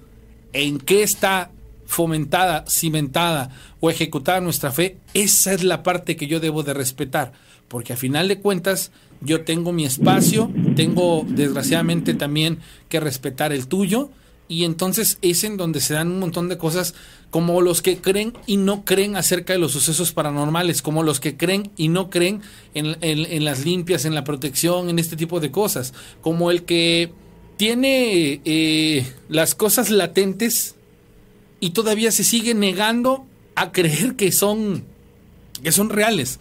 Pero pues a final de cuentas, los seres humanos en nuestra diversidad alcanzamos esos, esos niveles esos niveles de incomprensión y, y si es muy difícil. Eh, como tema es muy difícil de tratar. Sí, tienes razón, este, y qué bueno que pensamos todos diferentes, porque si no, si pensáramos igual que aburrición, ¿verdad? Eh, gracias por haber tomado mi llamada y en otro momento les platicaré la, la vivencia en Boca del Río, que estuvo muy interesante, porque hay mucha gente que quiere participar. Gracias. Sí, no, gracias a ti, Cecilia. Un abrazo hasta Italia. Sale. muy bien. Excelente día, Cecilia. Sobre todo que para ella está iniciando el, el, día, ¿no? Esa es la parte más sensacional. Sí, para ella son como las ocho y media de la mañana. Más, más o menos. Dice, eh, no es una anécdota de terror ni nada, pero últimamente sueño demasiado a mi abuelita. Esto a raíz de que tiene 13 años de que falleció y creo que aún no lo supero. He pensado que alguien me podría ayudar a ver si puedo contactarla porque tengo una situación que, que resolver, ¿no? Y, y, ojalá me pudieran recomendar qué puedo hacer. Bueno, eh, eh, en este caso es, es simple y sencillamente tratar tus apegos para que puedas eh, aceptar esas circunstancias. Bueno. bueno. Sí. Sí, este... Habla Cristian. Cristian, ¿qué pasó? Yo les voy a contar una historia que pasó este hace como seis años. Adelante, Cristian. Ah, ok, ok. Sí, estaba en casa de mi tía yo iba en el COVID 12 y ella vivía frente al parque de Solidaridad, algo así. Ajá. Se llama. ¿Aquí en Córdoba? Ajá, en Córdoba. Ajá. Por San Pedro. Sí. Y en eso estaba yo con mi primo, este, intentando hacer como lagartijas. Este, por ejemplo, donde vive es un patio y ella solo vivía en un, como en dos cuartos de ese patio ya según estaba haciendo con mi primo lagartijas ahí por la puerta de, de su cuarto. Y en eso cuando estoy haciendo la, la flexión volteo hacia arriba y, veo cómo pasa este como un pie de una señora con una falda larga y unas changas pero así como sucias hacia un ropero. Y ya y yo no sabía nada, ¿no? Y resulta que después este me dice mi tía que atrás del ropero hay una puerta, porque yo le conté lo que vi. Y esa puerta daba hacia el cuarto de, una señora que era la dueña de la casa. Y en eso mi tía pasó tiempo y, y me dijo que le, le contó lo que vi al, al señor de la casa y que se puso a llorar porque dice que así se vestía su esposa, así como yo vi la chancla y las faldas floreadas hasta hasta el piso. Caramba. Vamos, y ya, sí, sí. Este, y ya, este, después de eso, no, fue antes, este, estaba ahí con mi tía y mis primos y había música y yo estaba grabando, ¿no? Por ver si, si pasaba algo. Y en eso este, estoy grabando así todo el patio y ya justo cuando doy vuelta hacia donde está una ventana, que es el cuarto donde vi que pasó la hacia donde pasó la señora, se empieza a escuchar como si cantaran así. Ah, ah, caray. En el video se escucha. ¿En el video se alcanza a oír? Ajá, pero ya no lo tengo porque ya tiene un montón de tiempo. Ah, ok, pero sí se alcanzaba a oír el, ese canto que tú oíste en, eh, en persona, digamos, el, eh, en el video sí también sale, eh, lo captó. Ah, sí, es que yo no lo escuché en persona, lo escuché ya después cuando vi el Ah, ok, video. ok. Ah, ok. Y en eso ya fue cuando mi tía le contó a, al señor y, y fue que se puso a llorar porque dijo eso de que mi esposa se vestía así con las faldas floreadas y aparte que su esposa era cantante y que ahí le gustaba este ensayar Caramba. y fue muy raro porque pues fue mucha coincidencia. Sí, por supuesto, enorme, porque finalmente tú no conocías a esa persona, sin embargo, cuando mencionaste las, eh, digamos, la, la vestimenta que, que alcanzaste a percibir de esa persona, de ese pie o de esa pierna, eh, se coincidió con lo que te dijeron posteriormente ellos. Sí, consiguió y digo que hasta el señor se puso a llorar. Caramba. Y dijo, es mi esposa que falleció ahí y falleció dice que ahí en el cuarto de Ah, mira. Sí, hay momentos en los cuales cuestiones que, que tienen que ver con lo paranormal este, mueven fibras de lo más interno del corazón de la gente. En ese caso, al hombre le pegó porque estabas hablando de haber visto a la que en vida fue su esposa. Sí. Y ahí, ahí entra un detalle, a ver si, si, si lo toman a consideración. Les hablaba yo acerca del, del, este, del bien morir. Desgraciadamente, cuando nosotros fallecemos rodeados de pensamientos, y esos pensamientos tienen que ver con el hecho de que nosotros eh, tenemos pendientes aquí en, en- la tierra, cuando se llega la hora de morir, y, y no puedo externarlo de otra manera porque no me he muerto, quiero creer que esos pendientes nos hacen o nos atan al mundo terrenal. Y, y lo que yo les decía al principio, hay que, llegas a un domicilio o estás en un domicilio y ocurren este tipo de cosas, yo pienso y siento y considero que cuando fallece una persona, hay como tres o cuatro cosas que tienes que, que- que hacer casi casi de manera inmediata para evitar que las energías jueguen en tu contra. Una de ellas es las limpiezas energéticas y utilizar el elemento fuego para que todas esas energías estancadas se muevan. Deshacerte de los objetos, ropa del difunto. Yo sé que empieza y va a pegarnos el factor emocional, el apego. Pero ¿sabían ustedes que conservar objetos, el tener acumuladas cosas que no ocupamos, es darle cabida a energías que se transmutan pero a lo negativo y nos afectan, nos detienen, nos cierran camino, o sea, somos nosotros mismos en contra de nosotros mismos y ahorita que he estado leyendo acerca de todo eso, inclusive saben algo, esto esto coincidió con algo que leí hace ratito que publicó el, el amigo Orión y la persona que está en la línea. Chécate esto que te voy a platicar porque tu historia va muy muy ad hoc a esto. Escuchen esto. Dice, dice la siguiente: toxinas en la casa. Objetos que no utilizas, ropa que no te gusta y no utilizas, cosas feas, cosas rotas, viejas cartas, notas, plantas muertas o enfermas, recibos, periódicos, revistas antiguos, ropa interior vieja con huecos, zapatos estropeados, cachivaches de todo tipo que te llaman al pasado. En el sótano y azotea las acumulaciones se vuelven sobrecarga. En la entrada restringen el, flu- el flujo de la vida. En el piso nos jalan hacia abajo. Encima de nosotros son dolores de cabeza. Y sobre la cama contaminan el sueño. Esparcidas por la casa es una, una sobrecarga de emociones. Ahora bien, ¿qué pasa si nosotros nos deshacemos de todas estas cosas? Es una situación bien difícil, ¿eh? Ojo, nos estamos enfrentando a una realidad que debería de ser de manera objetiva algo que deberíamos de experimentar, pero no lo hacemos. Todo lo contrario, yo tengo cosas de, de siglos atrás que no tienen una razón de estar en donde están, pero ahí las tengo. Y algún día las voy a tirar, pero estúpidamente digo, ¿para qué las tengo ahí? Para nada. Pero y, ahí están. y nos ocupan y, y nos, nos, nos hacen todos estos efectos. ¿Qué pasa cuando tú trabajas tus apegos? Y ocurre esto, el desapego. La salud mejora, la creatividad crece, las relaciones mejoran, hay mayor capacidad de raciocinio y mejora el humor, pero a ver, hazlo. Ahora, ¿qué preguntas pueden su- surgir que ayuden al desapego? ¿Para qué guardo esto? ¿Esto tiene que ver conmigo hoy? ¿Qué voy a sentir al liberar eso? Entonces, viene un factor que te, te recomiendan aquí. Hay que aprender a darle una utilidad a las cosas. Para donar, para tirar, para vender. La limpieza de dentro se refleja por fuera. Evite ruidos extremos, luces fuertes, colores saturados, olores químicos, recuerdos tristes y termine proyectos inconclusos. Cultive energía positiva en su casa, haga una limpieza general y utilice cajas para su organización. Basura, arreglos, reciclaje, en duda, regalos, donación y vender. Y empiece por cajones y armarios y concluya cada limpieza. Haga todo a su ritmo. Mientras ordene, observe lo que cambia en usted. A medida de que limpiamos nuestra carga física, también colocamos orden a nuestra mente y a nuestro corazón. No lo digo yo. Lo he razonado y lo he comprendido y lo he presenciado y lo he sentido, pero no lo digo yo.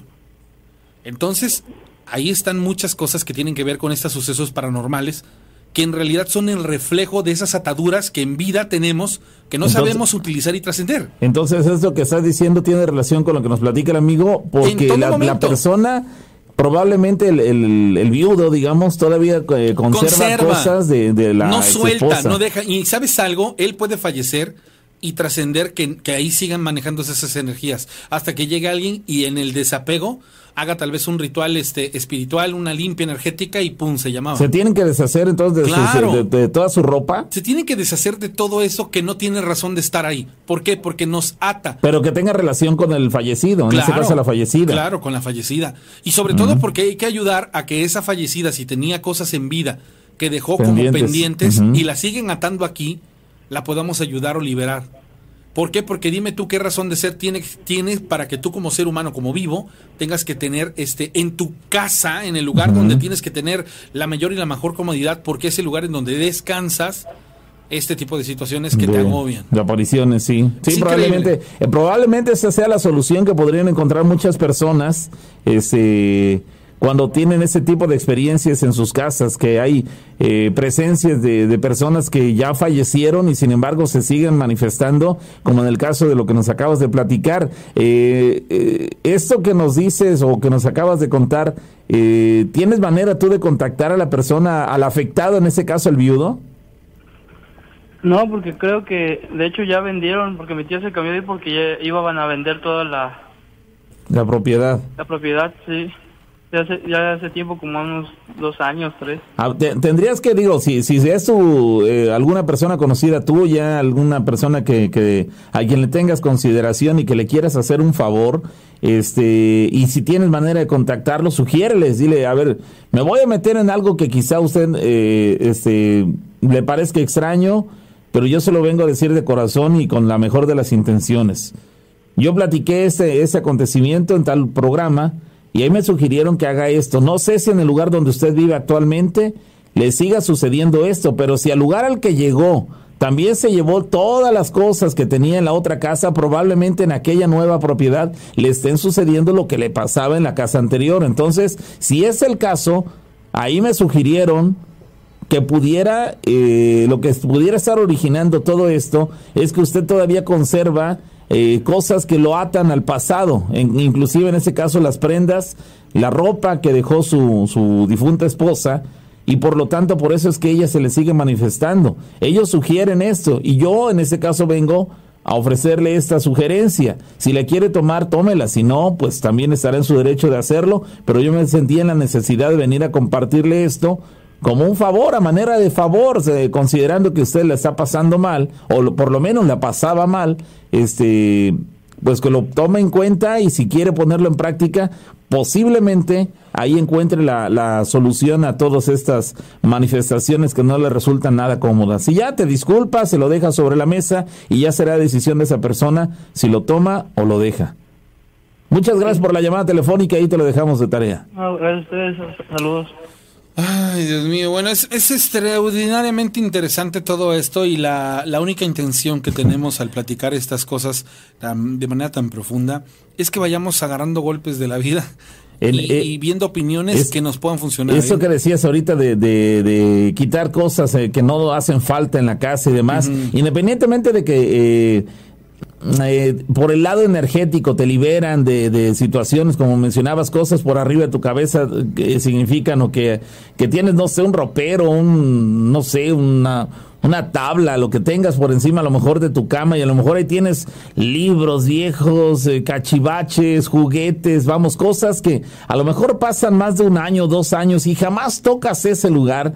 Si hay algo que en tu casa no utilizas en más de un año, probablemente eso no te sirve, no es no no te es útil en tu vida, porque pasando todo un año y no lo no no tomaste en cuenta nada, no te fue útil, pues ve pensando seriamente en deshacerte de eso. Es caramba, ¿yo para qué quiero eso? Si en todo un año no lo utilicé es porque realmente no es importante en mi vida, no es útil en mi vida. Por lo tanto, lo vendo, lo regalo, este, a ver qué diablos hago con ello, lo tiro a la basura, pero me deshago de ello. Y aunque a nivel energético, como lo explicaba la rana hace un momento, eh, puede ayudarnos a liberarnos de cosas del pasado, de cargas que andamos eh, portando todos los días de nuestra vida, que no encontramos soluciones a algunas cuestiones, se está trabando nuestra cuestión laboral, la cuestión económica, nuestra salud y demás, puede, el origen puede estar en todo esto. Además de que se liberan por el lado de lo, de lo energético, también se liberan por el lado de hasta espacio estás ganando en tu casa. Cuando de repente, yo creo que a todos alguna vez en nuestra vida hemos hecho alguna limpieza de algún cuarto de, nuestra casa y demás. Cuando sacas cosas que dices, yo para qué quiero esto, parece nada, pero en verdad como que te desahogas y ves un espacio más en tu casa que antes no tenías y que estaba ocupado por cachivaches que en tu vida habías utilizado muy pocas ocasiones o casi nunca. Entonces, por los dos lados se estaría encontrando una solución eh, benéfica. Bueno. Bueno. Hola. Buenas noches. ¿Quién habla? Soy Naim de aquí de Orizaba. Hola Naim, adelante. Buenas noches. Esta historia este, la voy a contar. Me la contó mi papá. Sí. ¿Dónde ocurrió y cuándo? fue aquí en Orizaba y fue en, el año 1981. Este, todo, todo empezó que mi abuela y mi abuelo. Hace 40 años. Sí, mi abuelo y mi abuelo mi abuela pensaron en construir una casa aquí en Orizaba y este y el que le mandaron que construyera la casa fue a a mi tío abuelo, al hermano de mi de mi abuela. A tu abuela. Sí, este y después la como en la tenía que terminar para agosto que que en ese año tenía que estar lista porque ahí nacía mi papá. Sí, adelante. Y este, entonces, en el cuarto mes, él falleció eh, y dejó la casa a medias. Y entonces fueron a, a enterrarlo y todo eso, ¿no? Y ya después de ahí llamaron a otra persona para que terminara la casa. Entonces la terminó, ya después de ahí ya nació mi papá y todo ese, todo eso. Y después de ahí mi papá me dice que tenía 12 años y dice que que veía sombras, sombras que pasaban de la cocina a, a un cuarto y que este y así pasaba todas las noches que pasaba de un cuarto. Pero lo más raro dice que se iba solamente a su cuarto donde dormía, dormía. Entonces, entonces fui, fui, mm, fuimos a visitar a mi abuela y yo le pregunté lo que me decía mi papá y dice sí la sombra que era era tu tío, tu tío abuelo, el que falleció. Y le digo, sí, pero dice mi papá que se iba a su cuarto. Sí, ese cuarto fue donde falleció. Ah, caray. Sí, era el cuarto donde dormía mi papá. Ajá. Y después de ahí me contó eso. Hace 40 años que ocurrió esto. Sí, Tú no lo viviste, evidentemente, tú, eres muy jovencito, pero eso te lo platicó hace qué tiempo? Hace unos cuantos años. ¿Tu papá vive? Sí, aún. ¿Solamente una vez te lo platicó o lo han vuelto a platicar eh, posteriormente? Pues no, esa nada más una vez me lo platicó. Sería padre que él también nos, nos eh, hiciera una llamada, ¿no? ¿No hay la posibilidad de que él nos lo contara para hacerle algunas preguntas? Bueno. Es que ahorita no está, perdón. Ah, bueno, bueno, de acuerdo. Bueno, ojalá, ojalá en algún momento le comentara si nos regalara una llamada porque es muy interesante. Sí, sí, por supuesto, sí, porque hay preguntas en el aire que seguramente tú no podrías eh, respondernos, pero él, que fue quien lo vivió, podría este, respondernos más eh, a detalle lo, lo, que, lo que fue la experiencia aquella de hace 40 años, caramba. Impresionante que, bueno, en ese caso ha trascendido en su memoria, en sus recuerdos, una historia de hace cuatro décadas y en ese caso hasta tú ya lo sabes, eh, a pesar de que naciste muchos años después. Pues ahí queda, amigo, muy interesante, gracias por compartirlo. Ah, y luego les hablaré o mandaré mensajes porque tengo más historias de ahora, pero de la familia de mi mamá. Ah, bueno, estamos de acuerdo, sí, ahí está el WhatsApp, cuando gustes. Que tengan bonita madrugada. Que estés muy bien. Bueno, ya 16 minutos casi para el final del programa del, día de hoy, señores. Gracias a la gente. WhatsApp 271-788-65. Dice, eh, eh, la otra contraparte, es la otra contraparte de la libertad de expresión cuando se trata de un ataque a la religión católica. Sí hay un problema. Hay que entender que es una película de terror donde la trama es ficticia. Y quien no pueda comprender esta parte también creo, crea que creerá entonces que Spider-Man es real la religión no es algo en lo que debas de tener una fe ciega. Si quieres unirte a una religión debes de leer sus textos sagrados, sus normas. Vamos, saber en qué te estás adentrando. Una película no va a temblar tu fe. Yo soy ateo y esto me hace aborrecer otras religiones. Aborrezco a las personas que no hayan leído ni la misma Biblia de principio a fin y niegan las partes que no les agradan.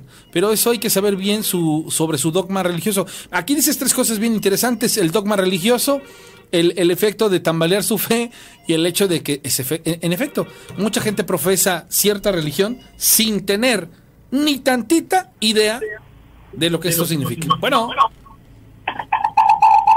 Buenas noches. Sí, ¿qué tal? ¿Le bajas a tu radio, por favor? Ah, claro que sí, buenas noches. Buenas noches. Sí, adelante. Ah, este, quería contar una, ahora sí que una historia. De acuerdo, bájale otro poco a tu radio, porfa. Perdón. De acuerdo. A ver, ¿cuándo ocurrió esta anécdota y, dónde?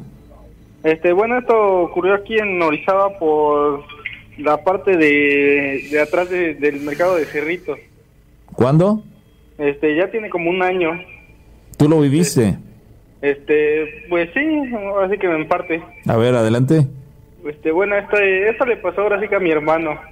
Este, ahora sí que él me contaba que pues en la noche no podía dormir porque ahora sí que al techo de su casa oía que, que en la madrugada que hay algo ahora sí que pesado como a las 2, 3 de la mañana. Ahora sí que mi, hermano se llama David. Este, y pues yo le comentaba, ¿no? Dije, no, pues a lo mejor debe ser un perro, un gato o algo, ¿no? Dice, no, dice, pero pues es que por acá casi no no hay. Dice. Ya, el chiste que eso pasó como unos 15 días cuando pues ahora sí que me marca, este, como a las 2, 3 de la mañana. ¿Te escribió Mao o algo así? No. no. Me dice, oye, dice, tú no te puedes subir a tu azotea y ver, dice que hay en mi techo. Y le digo, ¿por qué dices que ya, ya volvió a caer? Dice algo pesado, dice, pero pues dice, ya tiene rato ahí, dice, como que rasguña, dice, mis láminas, dice, y pues, dice, no me deja dormir, ¿no? Y ya que le digo, sí, este, aguántame, le digo, ahorita te, ahora sí que, le digo, siguen la llamada y yo te digo que qué veo, ¿no? este, el chiste que pues me subí ahora sí que al techo de mi casa y pues ahora sí que lo que vi arriba fue como, pues no sé si era como una gallina o un guajolote. Ahora sí que pues no, no supe definir qué era, ¿no? Este, el chiste que le marqué y le digo, le digo, este, oye, le digo, pues hay una gallina, le digo un guajolote, le digo, no se les habrá escapado a tu vecino o algo. Y me dice, no, dice, pues de hecho, dice, pues acá no, no vive nadie, dice, pues, dice, soy el único que renta. Dice, pues no, no tengo animales. Le digo, no manches, le digo, es que pues ahí se ve algo, ¿no? Y le digo, espérame, voy para allá. Este, pues ahora sí que acá mi, mi, mi papá y mi abuelo, este, pues tienen, ahora sí que tienen armas, ¿no? Ajá. Ahora sí que pues me metí, que le digo a mi papá, papá, este, ¿me puede prestar usted su pistola? Y ahora sí que pues él en tono burlón me dijo, pues agarra, ¿no? Dice, ya sabes dónde está. Y le digo, no, en serio. Ya me dice, ¿para qué? ¿Que ¿Para qué la quería yo? Digo, es que pues ahora sí que alguien enfrente le digo, pues me, acaba de hablar mi hermano, le digo que, hay algo en su techo, pero pues no sabemos qué es. Y me dice, pues aguántame, ya el chiste que salimos, ¿no? Ahora sí que pues él salió con, con su pistola y, y ahora sí que a mí me dio un machete. Salimos y ahora sí que cuando vemos esa cosa sale corriendo, ahora sí que pues como si hubiera echado un brinco o algo y pues sale así como pues corriendo, ¿ves? Y pues la fuimos siguiendo, ahora sí que más o menos como unas ocho o nueve casas, este hay un terrenito baldío y al fondo hay una casa. Este ahí vive una señora, este ahora sí que pues nosotros la, la conocemos por Pilar. Este no no sabemos bien cómo se llama porque pues, ahora sí que oímos que así le dicen, ¿no? Este, y pues ahora sí que vimos que ahí se metió esa cosa. Y me dice mi papá, dice, no, vente, dice, porque pues sabes, es la, la señora, dice, y, pues por lo que por ahí dicen, dice, es bruja, dice. Dice, no sea que nos vaya a hacer algo, ¿no? Ahora sí que mi papá lo, lo que nada más quiso fue pues aventar un tiro al aire. Y pues ya salieron ahí los demás vecinos de, ahora sí que de chismosos, ¿no?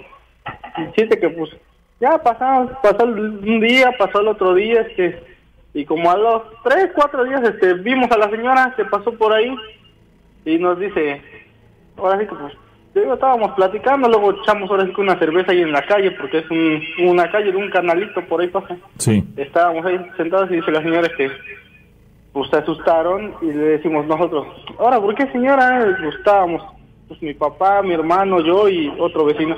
Le decimos, ¿por qué? Dice, pues, le digo, pues estamos allá echando una cerveza. Le digo, ¿qué, qué pasó? ¿Por qué nos íbamos a asustar?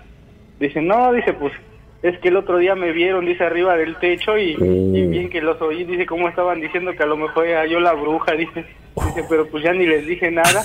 La señora se empezó a Qué vergüenza, mano. Qué pena. Oh. Qué pena de que, pero pero a la vez qué, qué liberación, ¿no? Pues ya lo dijimos, mano, ya lo pensamos, pues entonces que efectúe que haga algo para que las circunstancias Caramba, cambien. Caramba. Ala, qué fuerte, hermano. Ella, ella misma co- confesó abiertamente que ella era, digo, pareciera que no tuvo tapujos en, en aceptar, reconocer que a quien ustedes habían visto aquella noche en la, en la azotea de la casa de tu hermano era ella.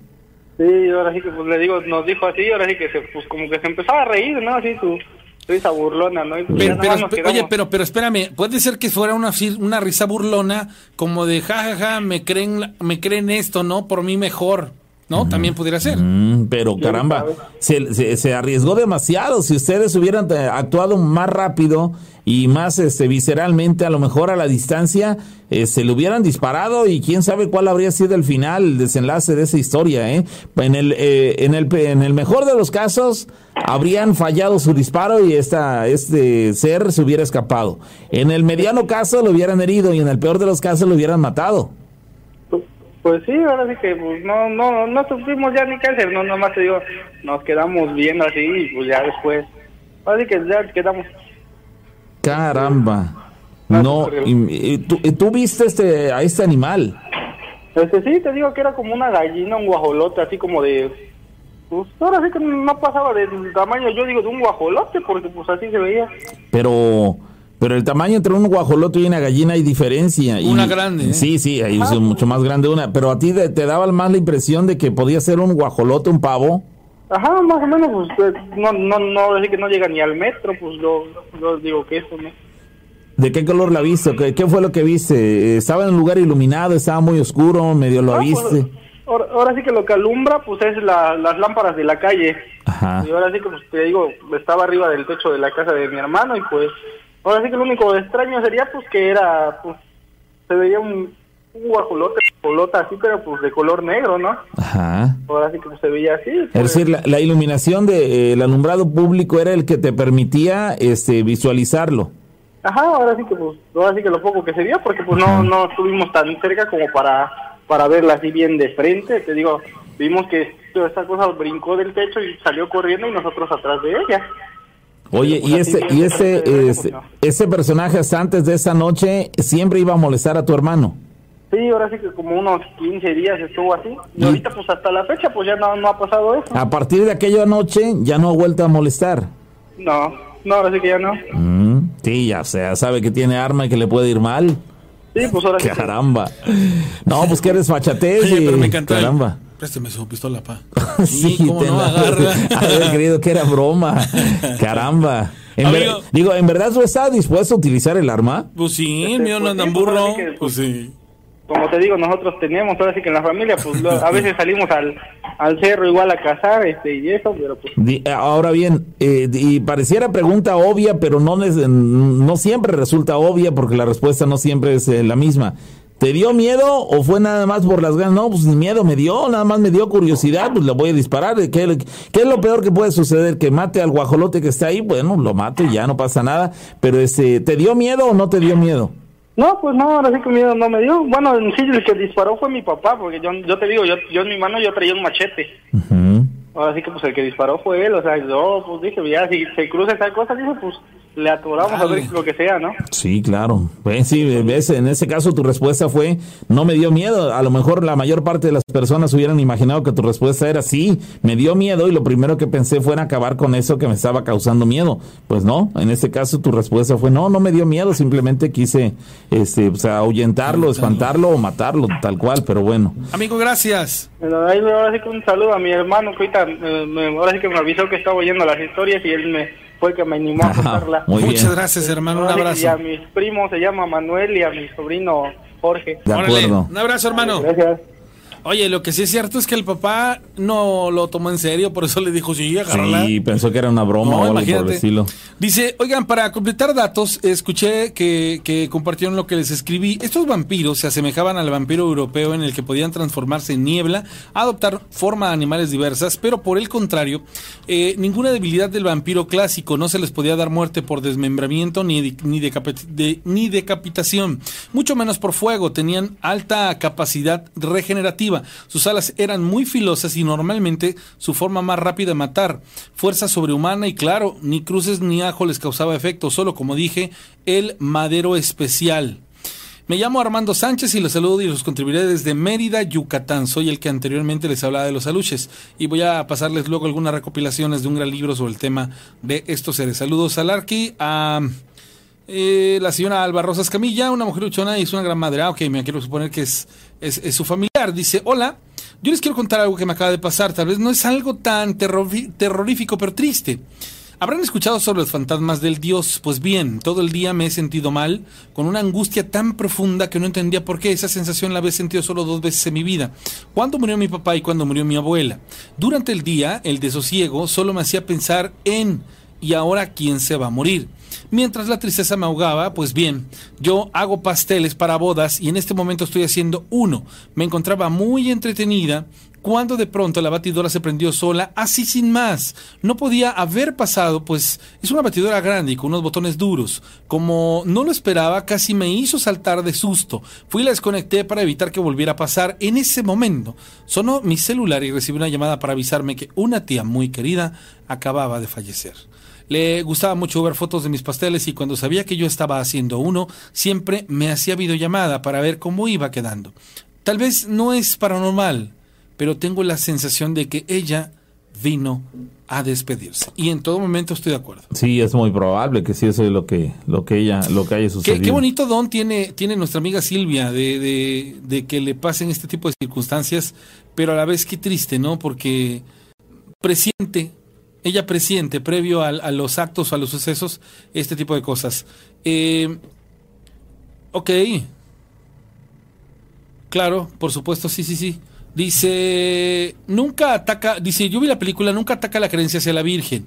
Aunque no tuviera la imagen de la Virgen muy clara alguna persona, en la película queda muy claro que lo divino no tiene nada que ver y que solo un tema X de brujería cualquiera. Bueno, ahí está una persona que ya vio la película y que emite una opinión. Eh, soy Cecilia Mantovani. Este, ya nos, bueno, no sé si, si, si ya nos había llamado cuando Sí, sí. escribió, me quiero suponer que sí. Ok. ¿Verdad? Creo, creo, creo que sí. Dice. Ahí se especifica. Hola, buenas noches. Con respecto a la religión, lean Hechos 17, 23 al 28 y ahí se especifica el concepto del Dios verdadero.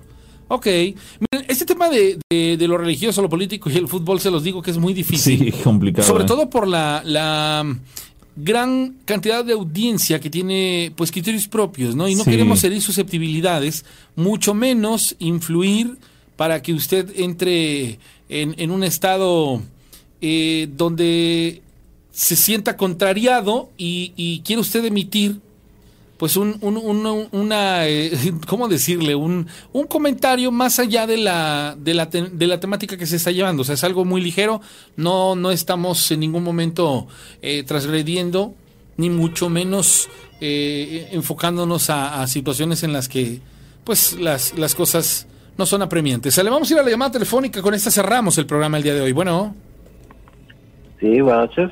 Sí, ¿qué tal? Sí, buenas noches. Buenas noches. Y pues hablaba para platicarles una anécdota que nos sucedió. Sí, adelante. ¿Dónde, cuándo ocurrió? Bueno, ya, ya tiene muchos años. Este, ¿En dónde? en el estado de Guerrero. Ok, ¿en qué ciudad? Bueno, era una comunidad. La verdad no, no tengo la, el dato así exacto. Ok. En ese entonces nos trabajábamos en esa zona que nos teníamos ahí asignado ese, ese esas, esas comunidades de allí. Y, y, y bueno ya este eso que te platico tiene fácil 12 años más o menos sucedió. Yo estaba pues realmente chico tenía como unos 19 yo creo. Sí. este en ese entonces yo trabajaba para, para el ejército. Yo trabajaba este era infante. Ok. y, y bueno eh, hay muchas cosas que antes pues no salían a la luz o tan fácilmente como ahora con la tecnología no que está muy a la mano. Y todas las noticias que pueden. Y, y de hecho te, te lo puedo decir que hasta ahorita hay cosas que no salen. Sí. bueno, en ese entonces a nosotros nos tocó, este, nos asignaron un, un, un rancho, de hecho, un rancho donde eh, ya en ese entonces pues las, los narcotraficantes de esa época utilizaban, ¿no? Pero eh, cuando nosotros llegamos a ese rancho, eh, porque en apoyo de otros compañeros y apoyo de ministerios públicos y todo, porque ahí se había eh, este, detectado o habían dado que en ese rancho hacían Drogas. sacrificios Ah, sacrificios. sí. Eh, y los estas personas que se dedicaban a, a delinquir pues entre sus creencias este, para protecciones y todo eso eh, hacían sacrificios Sacrificios humanos. hu- humanos sí ¿Dedicados a quién? pues mira desde ahora de lo que recuerdo eran como tipo santeros Ok. este porque había muchos collares así había este clavos como esos de las de las vías del tren Ujú. Caracoles este no había imágenes de la Santa Muerte nada. Todo era así como ese tipo de cosas no rituales y de y, y los que escuchábamos que eran como santeros no Ajá. Los que hacían ese tipo de, de rituales. Y pues obviamente a los a sus enemigos o a los contrarios no sé o gente no, no- sí había muchos vestigios ahí de encontraron muchas cosas no Sí. Eh, encontraron piel humana colgada en los árboles Así como como si fuesen protecciones no para y los que pues, conocían del tema pues decían que eso era como ser invisibles no hacerlos invisibles a, pues, a la autoridad en este caso o a sus enemigos también no De acuerdo. y a las personas que agarraron eso decían no tenían muy muy este, como esa era su creencia y que eso así que les funcionó por muchos años. Y bueno a lo que a lo que voy es que a nosotros nos tocó quedarnos ahí a resguardar en la noche nos quedamos dos noches ahí nosotros y ¿Cuántos y eran éramos- ustedes? éramos como ocho compañeros no, no éramos muchos, éramos ocho más o menos. Y pues ¿no? bueno, a lo- los ocho vimos, ¿no? Y escuchamos. En la- las dos noches que estuvimos, eh, de, de verdad que se escuchaban gritos, escuchaba pues, como que así entre la, la luz de la luna, como que entre los árboles veías que corría gente desnuda. Entre los árboles. Ajá, así, o sea, de árbol a árbol, no, no, no que, no que brincaban arriba de los árboles, sino que corrían en el piso, en la tierra, pero o sea, es una zona con mucha vegetación y se escuchaba como se agitaban los árboles, se agitaban fuerte, como si alguien las, los sacudiera, ¿no? Sí. Y eran árboles grandes, cables gruesos, ¿no? Sí. No, pues no los mueves, más No, que el aire fuerte. Sí, no se puede, claro. Sí, y escuchábamos lamentos, y, y en ese rancho había como tres cabañas, como tres cabañas, y en una de esas cabañas en específico donde habían encontrado los, todo eso que te platicaba, este, como tipos pentagramas y todo eso en el piso, se veía como que alguien prendía como velado, o sea, se veía una luz adentro, como si alguien de momento prendiera una vela o, así, una fogata, y se apagaba. La verdad no, ni nos acercamos. No, nosotros nos hicimos los locos y no nos acercamos para nada a, a investigar pues qué cosa era, ¿va? porque ahí era lo más fuerte. Entonces sí, sí, esa parte del, de los de, de ese tipo de rituales y de cosas, yo digo somos este, escépticos cuando estamos en ese trabajo porque pues no te permite mucho, ¿no? Sí, claro, claro. Que tú llegues y le digas a tu superior, oiga, fíjese que en la noche Sí, sí, La, entiendo. la otra, la otra vez nos contó, nos contó un brother, tú, eh, com- bueno, en este caso también militar en aquel entonces, que cuando él experimentó una situación paranormal por adición, porque a él se le ocurrió caminar por un panteón y se hizo de un espíritu. Fíjate lo que le pasó a este militar que, que nos contó la historia, hubo mucha controversia.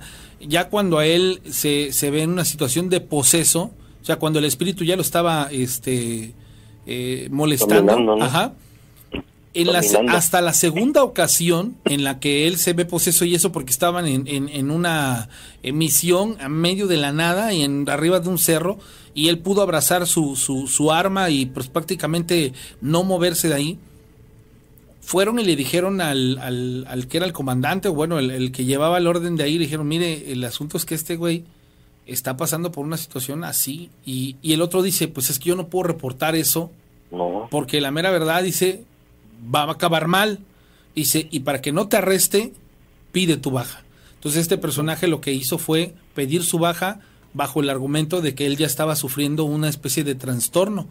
Y por eso médicamente este tipo de situaciones las solucionan así con antidepresivos y este tipo de cosas. Pero sí existe lo paranormal y en este tipo de casos acaban en ello. No, y se ven, se ven orillados, como tú lo mencionas, a tener que guardar silencio. ¿Tú cómo vas a, eh, como, como infante, digamos, eh, vas a reportarle a tu superior, sabes qué, o el grupo, o todos ustedes, este, sabes qué, vimos este, sombras en la noche, escuchamos lamentos, se van a burlar de ustedes, los van a, se van a meter inclusive en problemas. Ustedes no pueden dar esos argumentos, por válidos que fueran, porque ustedes todos eh, da- daban testimonio de, de, de De la veracidad, de la claro. veracidad de, de lo que platicaban, pero digo, so- resultaría poco creíble ante sus superiores, por lo tanto se lo tuvieron que guardar, no, lo comentaron. no lo comentamos. Y, y, y de hecho yo recuerdo que eh, de, de- de jefe de nosotros de compañía traíamos a, a un capitán y ese capitán era egresado del colegio militar. Él era él era estudiado. Nosotros a lo mejor no pero él sí era estudiado y, y tenía grado. Y, y le pues, nos acercamos al capitán ustedes no hagan firmes en su posición su arma y en lo que crean récenle nada más Ah, vamos. Nos vamos a mover Oye, oye, no nos vamos a eh, mover. él, él no estuvo Por con- lo menos, ¿no? Él, él no estuvo con ustedes en, eh, en esas noches.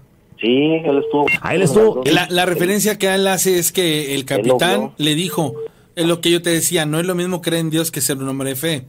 A ver, carnales, en lo que crean, en lo que crean, Encomiéndense. encomiéndense, pero no se muevan donde están. Sí, vamos, él, él, él exactamente, vamos, no, eh, en cierto modo aceptó que lo que estaba ocurriendo era real, ¿no? Sí, claro. Pero no podía, doble- no podía, eh, por, por su, su- por su, por la, eh, Grado. el grado que, de- que ostentaba, no podía decirles, muchachos, recen, no podía ser abierto, pero dicen, yo, eh, vamos, en cierto modo también lo aceptó al decir, caramba, esto es real, por más que yo quiera decirles que no es real, yo mismo lo estoy viviendo. Es como el médico que tiene que aceptar que existe el mal de ojo, que existe el empacho, que existe... Sí. Desgraciadamente. Sí, sí, sí, caramba. Y, y todos los, unos compañeros más nerviosos, ¿no? Los más daban más. Y dicen, a nadie se le vaya a escapar un tiro, ni se entren en pánico, ni nada, ¿no? Sí. Firmes en posición, firmes, firmes. Y nos- eh, eso es la- el ánimo que él nos daba era ese, ¿no? Que lo veíamos a él firmes, o sea, él bien, él no se quebró y no se dobló. Muchos compañeros sí lloraron, un, como 12 acuerdo que estaban, pues sí se doblaron. Espantados. Sí, porque sí era algo muy impresionante. Entonces, en las dos noches fue. ¿Y, y eso ocurría solamente un rato o era toda la rato. noche? Era por ratos. Por Era ratos. por ratos, sí, era por ratos. Entonces nos dices que, Eh, que te veían gustan que veían hombres corriendo. minutos, cinco minutos, y pasaba una hora, hora y, más, y otra vez otro, y, y lo que te decía, se veía como personas que corrían así desnudas, como, bueno, se veían sin ropa, así eh, entre el monte, pues, Emi- los árboles, ¿Emitían gritos, algo? sí, lamentos y gritos. Y ya la segunda noche fue un poco más intenso porque, este, ya se escuchaban carcajadas, así como que de un hombre, como de un hombre, no sé, Sí, sí, sí. pero así una carcajada así como de burla. ¿no? Burlándose, sí, sí. y se escuchaba en muchos lados, o sea, no, no, decías, ah, esa viene de por allá del norte o del sur. Se Ajá. escuchaba en todos los... Las coordenadas, digamos. Fueran varias personas, pero era la misma carcajada en todo, ¿no? La misma igualita, el mismo sonido. Terrible. No, no, Y- ¿Qué, experiencias como por dos minutos y ya se, se calmaba. Pasaba otro rato y, y así, ¿no? Caramba. Pues a, ese, a ese rancho terminando prendiéndole fuego. Claro. Porque nosotros nos fuimos a la siguiente noche y llegaron otros otros compañeros. Ajá. Jamás preguntamos, oiga, ¿escucharon? No, porque pues, a lo mejor a ellos también les pasó lo mismo, pero tampoco dijeron nada, ¿va? Pero mira, con el, con el fuego, te puedo apostar que se, se solucionaron las cosas. Terminaron prendiéndole fuego a ese lugar, a todos, quemaron todo, todo. Todos. No, imagínate, Proba- renovaron el lugar. Proba- probablemente las autoridades, llegó eso a los, a- a- tarde o temprano llegó a los oídos de las autoridades y dijeron, es verdad, de verdad, son muchos los que nos han comentado esto, pero todos se muerden la lengua para confesarlo abiertamente por miedo a ser destituidos, castigados, sancionados, reprendidos. Corren, te, te dan de baja por Exacto. Sí, te acusan por trastorno mental. Exacto, exactamente. Entonces, pero bueno, yo creo en el, eh, al final hubo cordura en algunas de las autoridades que dijeron, ¿sabes qué? Dejémonos de tonterías, esto es verdad, muy a su interior, a lo mejor platicándolo entre dos de las máximas autoridades, vamos a, prenderle fuego a todo esto y que se acabe y probablemente en eso finalizó el asunto. Yo creo, quiero pensar que sí, porque ya no nos enteramos qué pasó, pues recogieron lo que tenían que recoger, arrestaron a las personas que tenían que arrestar y de ahí terminaron prendiendo el lumbre todo. Caramba. Y listo. Pues sí, e- e- es en cierto modo lógico que haya ocurrido todo eso que ustedes vivieron, porque ahí sabían, invocaban, hacían rituales. Y eh, te voy a decir una cosa, la persona que decidió prenderle fuego tuvo que haber tenido un cierto conocimiento Sí. para elegir el, el- el elemento fuego para, para, limpiar, acabar Amigo, con todo. amigo, muchas gracias por compartirnos esta última historia. Ya nos pasamos 10 minutos de más, pero fue un gusto, ¿sale? Hasta luego. Señores, llegamos a la parte final del programa. Siempre es un placer estar con todos ustedes y les quiero dejar una cosa bien en claro. Se ha dado, se ha prestado circunstancialmente y hablando y metiéndolos en contextos para los que a veces este, están desenganchados. Hemos tocado temas delicados, como cuáles hablar de religión. Pero en todo momento quiero que ustedes se den cuenta de algo. Se emiten opiniones se dan argumentos, pero no hay una imposición. Usted tiene su libre albedrío, usted tiene su sentido común y la libertad de estar o no de acuerdo emitiendo un juicio. Pero en todo momento esto no es un debate. No es de estoy a favor o estoy en contra. Es personal y hacia usted compagino o no compagino, soy una persona que de alguna u otra manera estoy empático a lo que está diciendo, bien. No lo estoy, también. En todo momento todo es respetable. Pero no es un debate, que no se le olvide eso porque de pronto siento yo que se presta para que, para que algunos entren en una contrariedad de, estoy con él, no estoy con él, si es cierto, no es cierto, está loca, no está loca. No, no, no es, esto no es una, no es una, eh, no es una tribuna para que usted ejerza una, este, opinión al respecto sobre la persona que estaba emitiendo su opinión. Sí, no le queremos cambiar de No. opinión, nada, eso No, no, es, no. cada quien tiene Solamente sus es- criterios, sí. y es información. Y es información, cada quien tiene su forma de pensar, de ver las cosas, creer en o no en lo que se dice aquí en algunas cosas, creer unas, desechar otras, es su libertad totalmente, nosotros no queremos imponerle nada a nadie y bueno, simplemente son eh, las charlas, las opiniones, las experiencias, las escuchamos Y ya. Nada más. Gracias, señores. Soy César René Morales La Rana, el chico de rojo. Yo soy el pavo, señores. Pasen a bien, feliz madrugada. Nos saludamos la próxima emisión, próximo lunes, más de las historias de miedo. Adiós.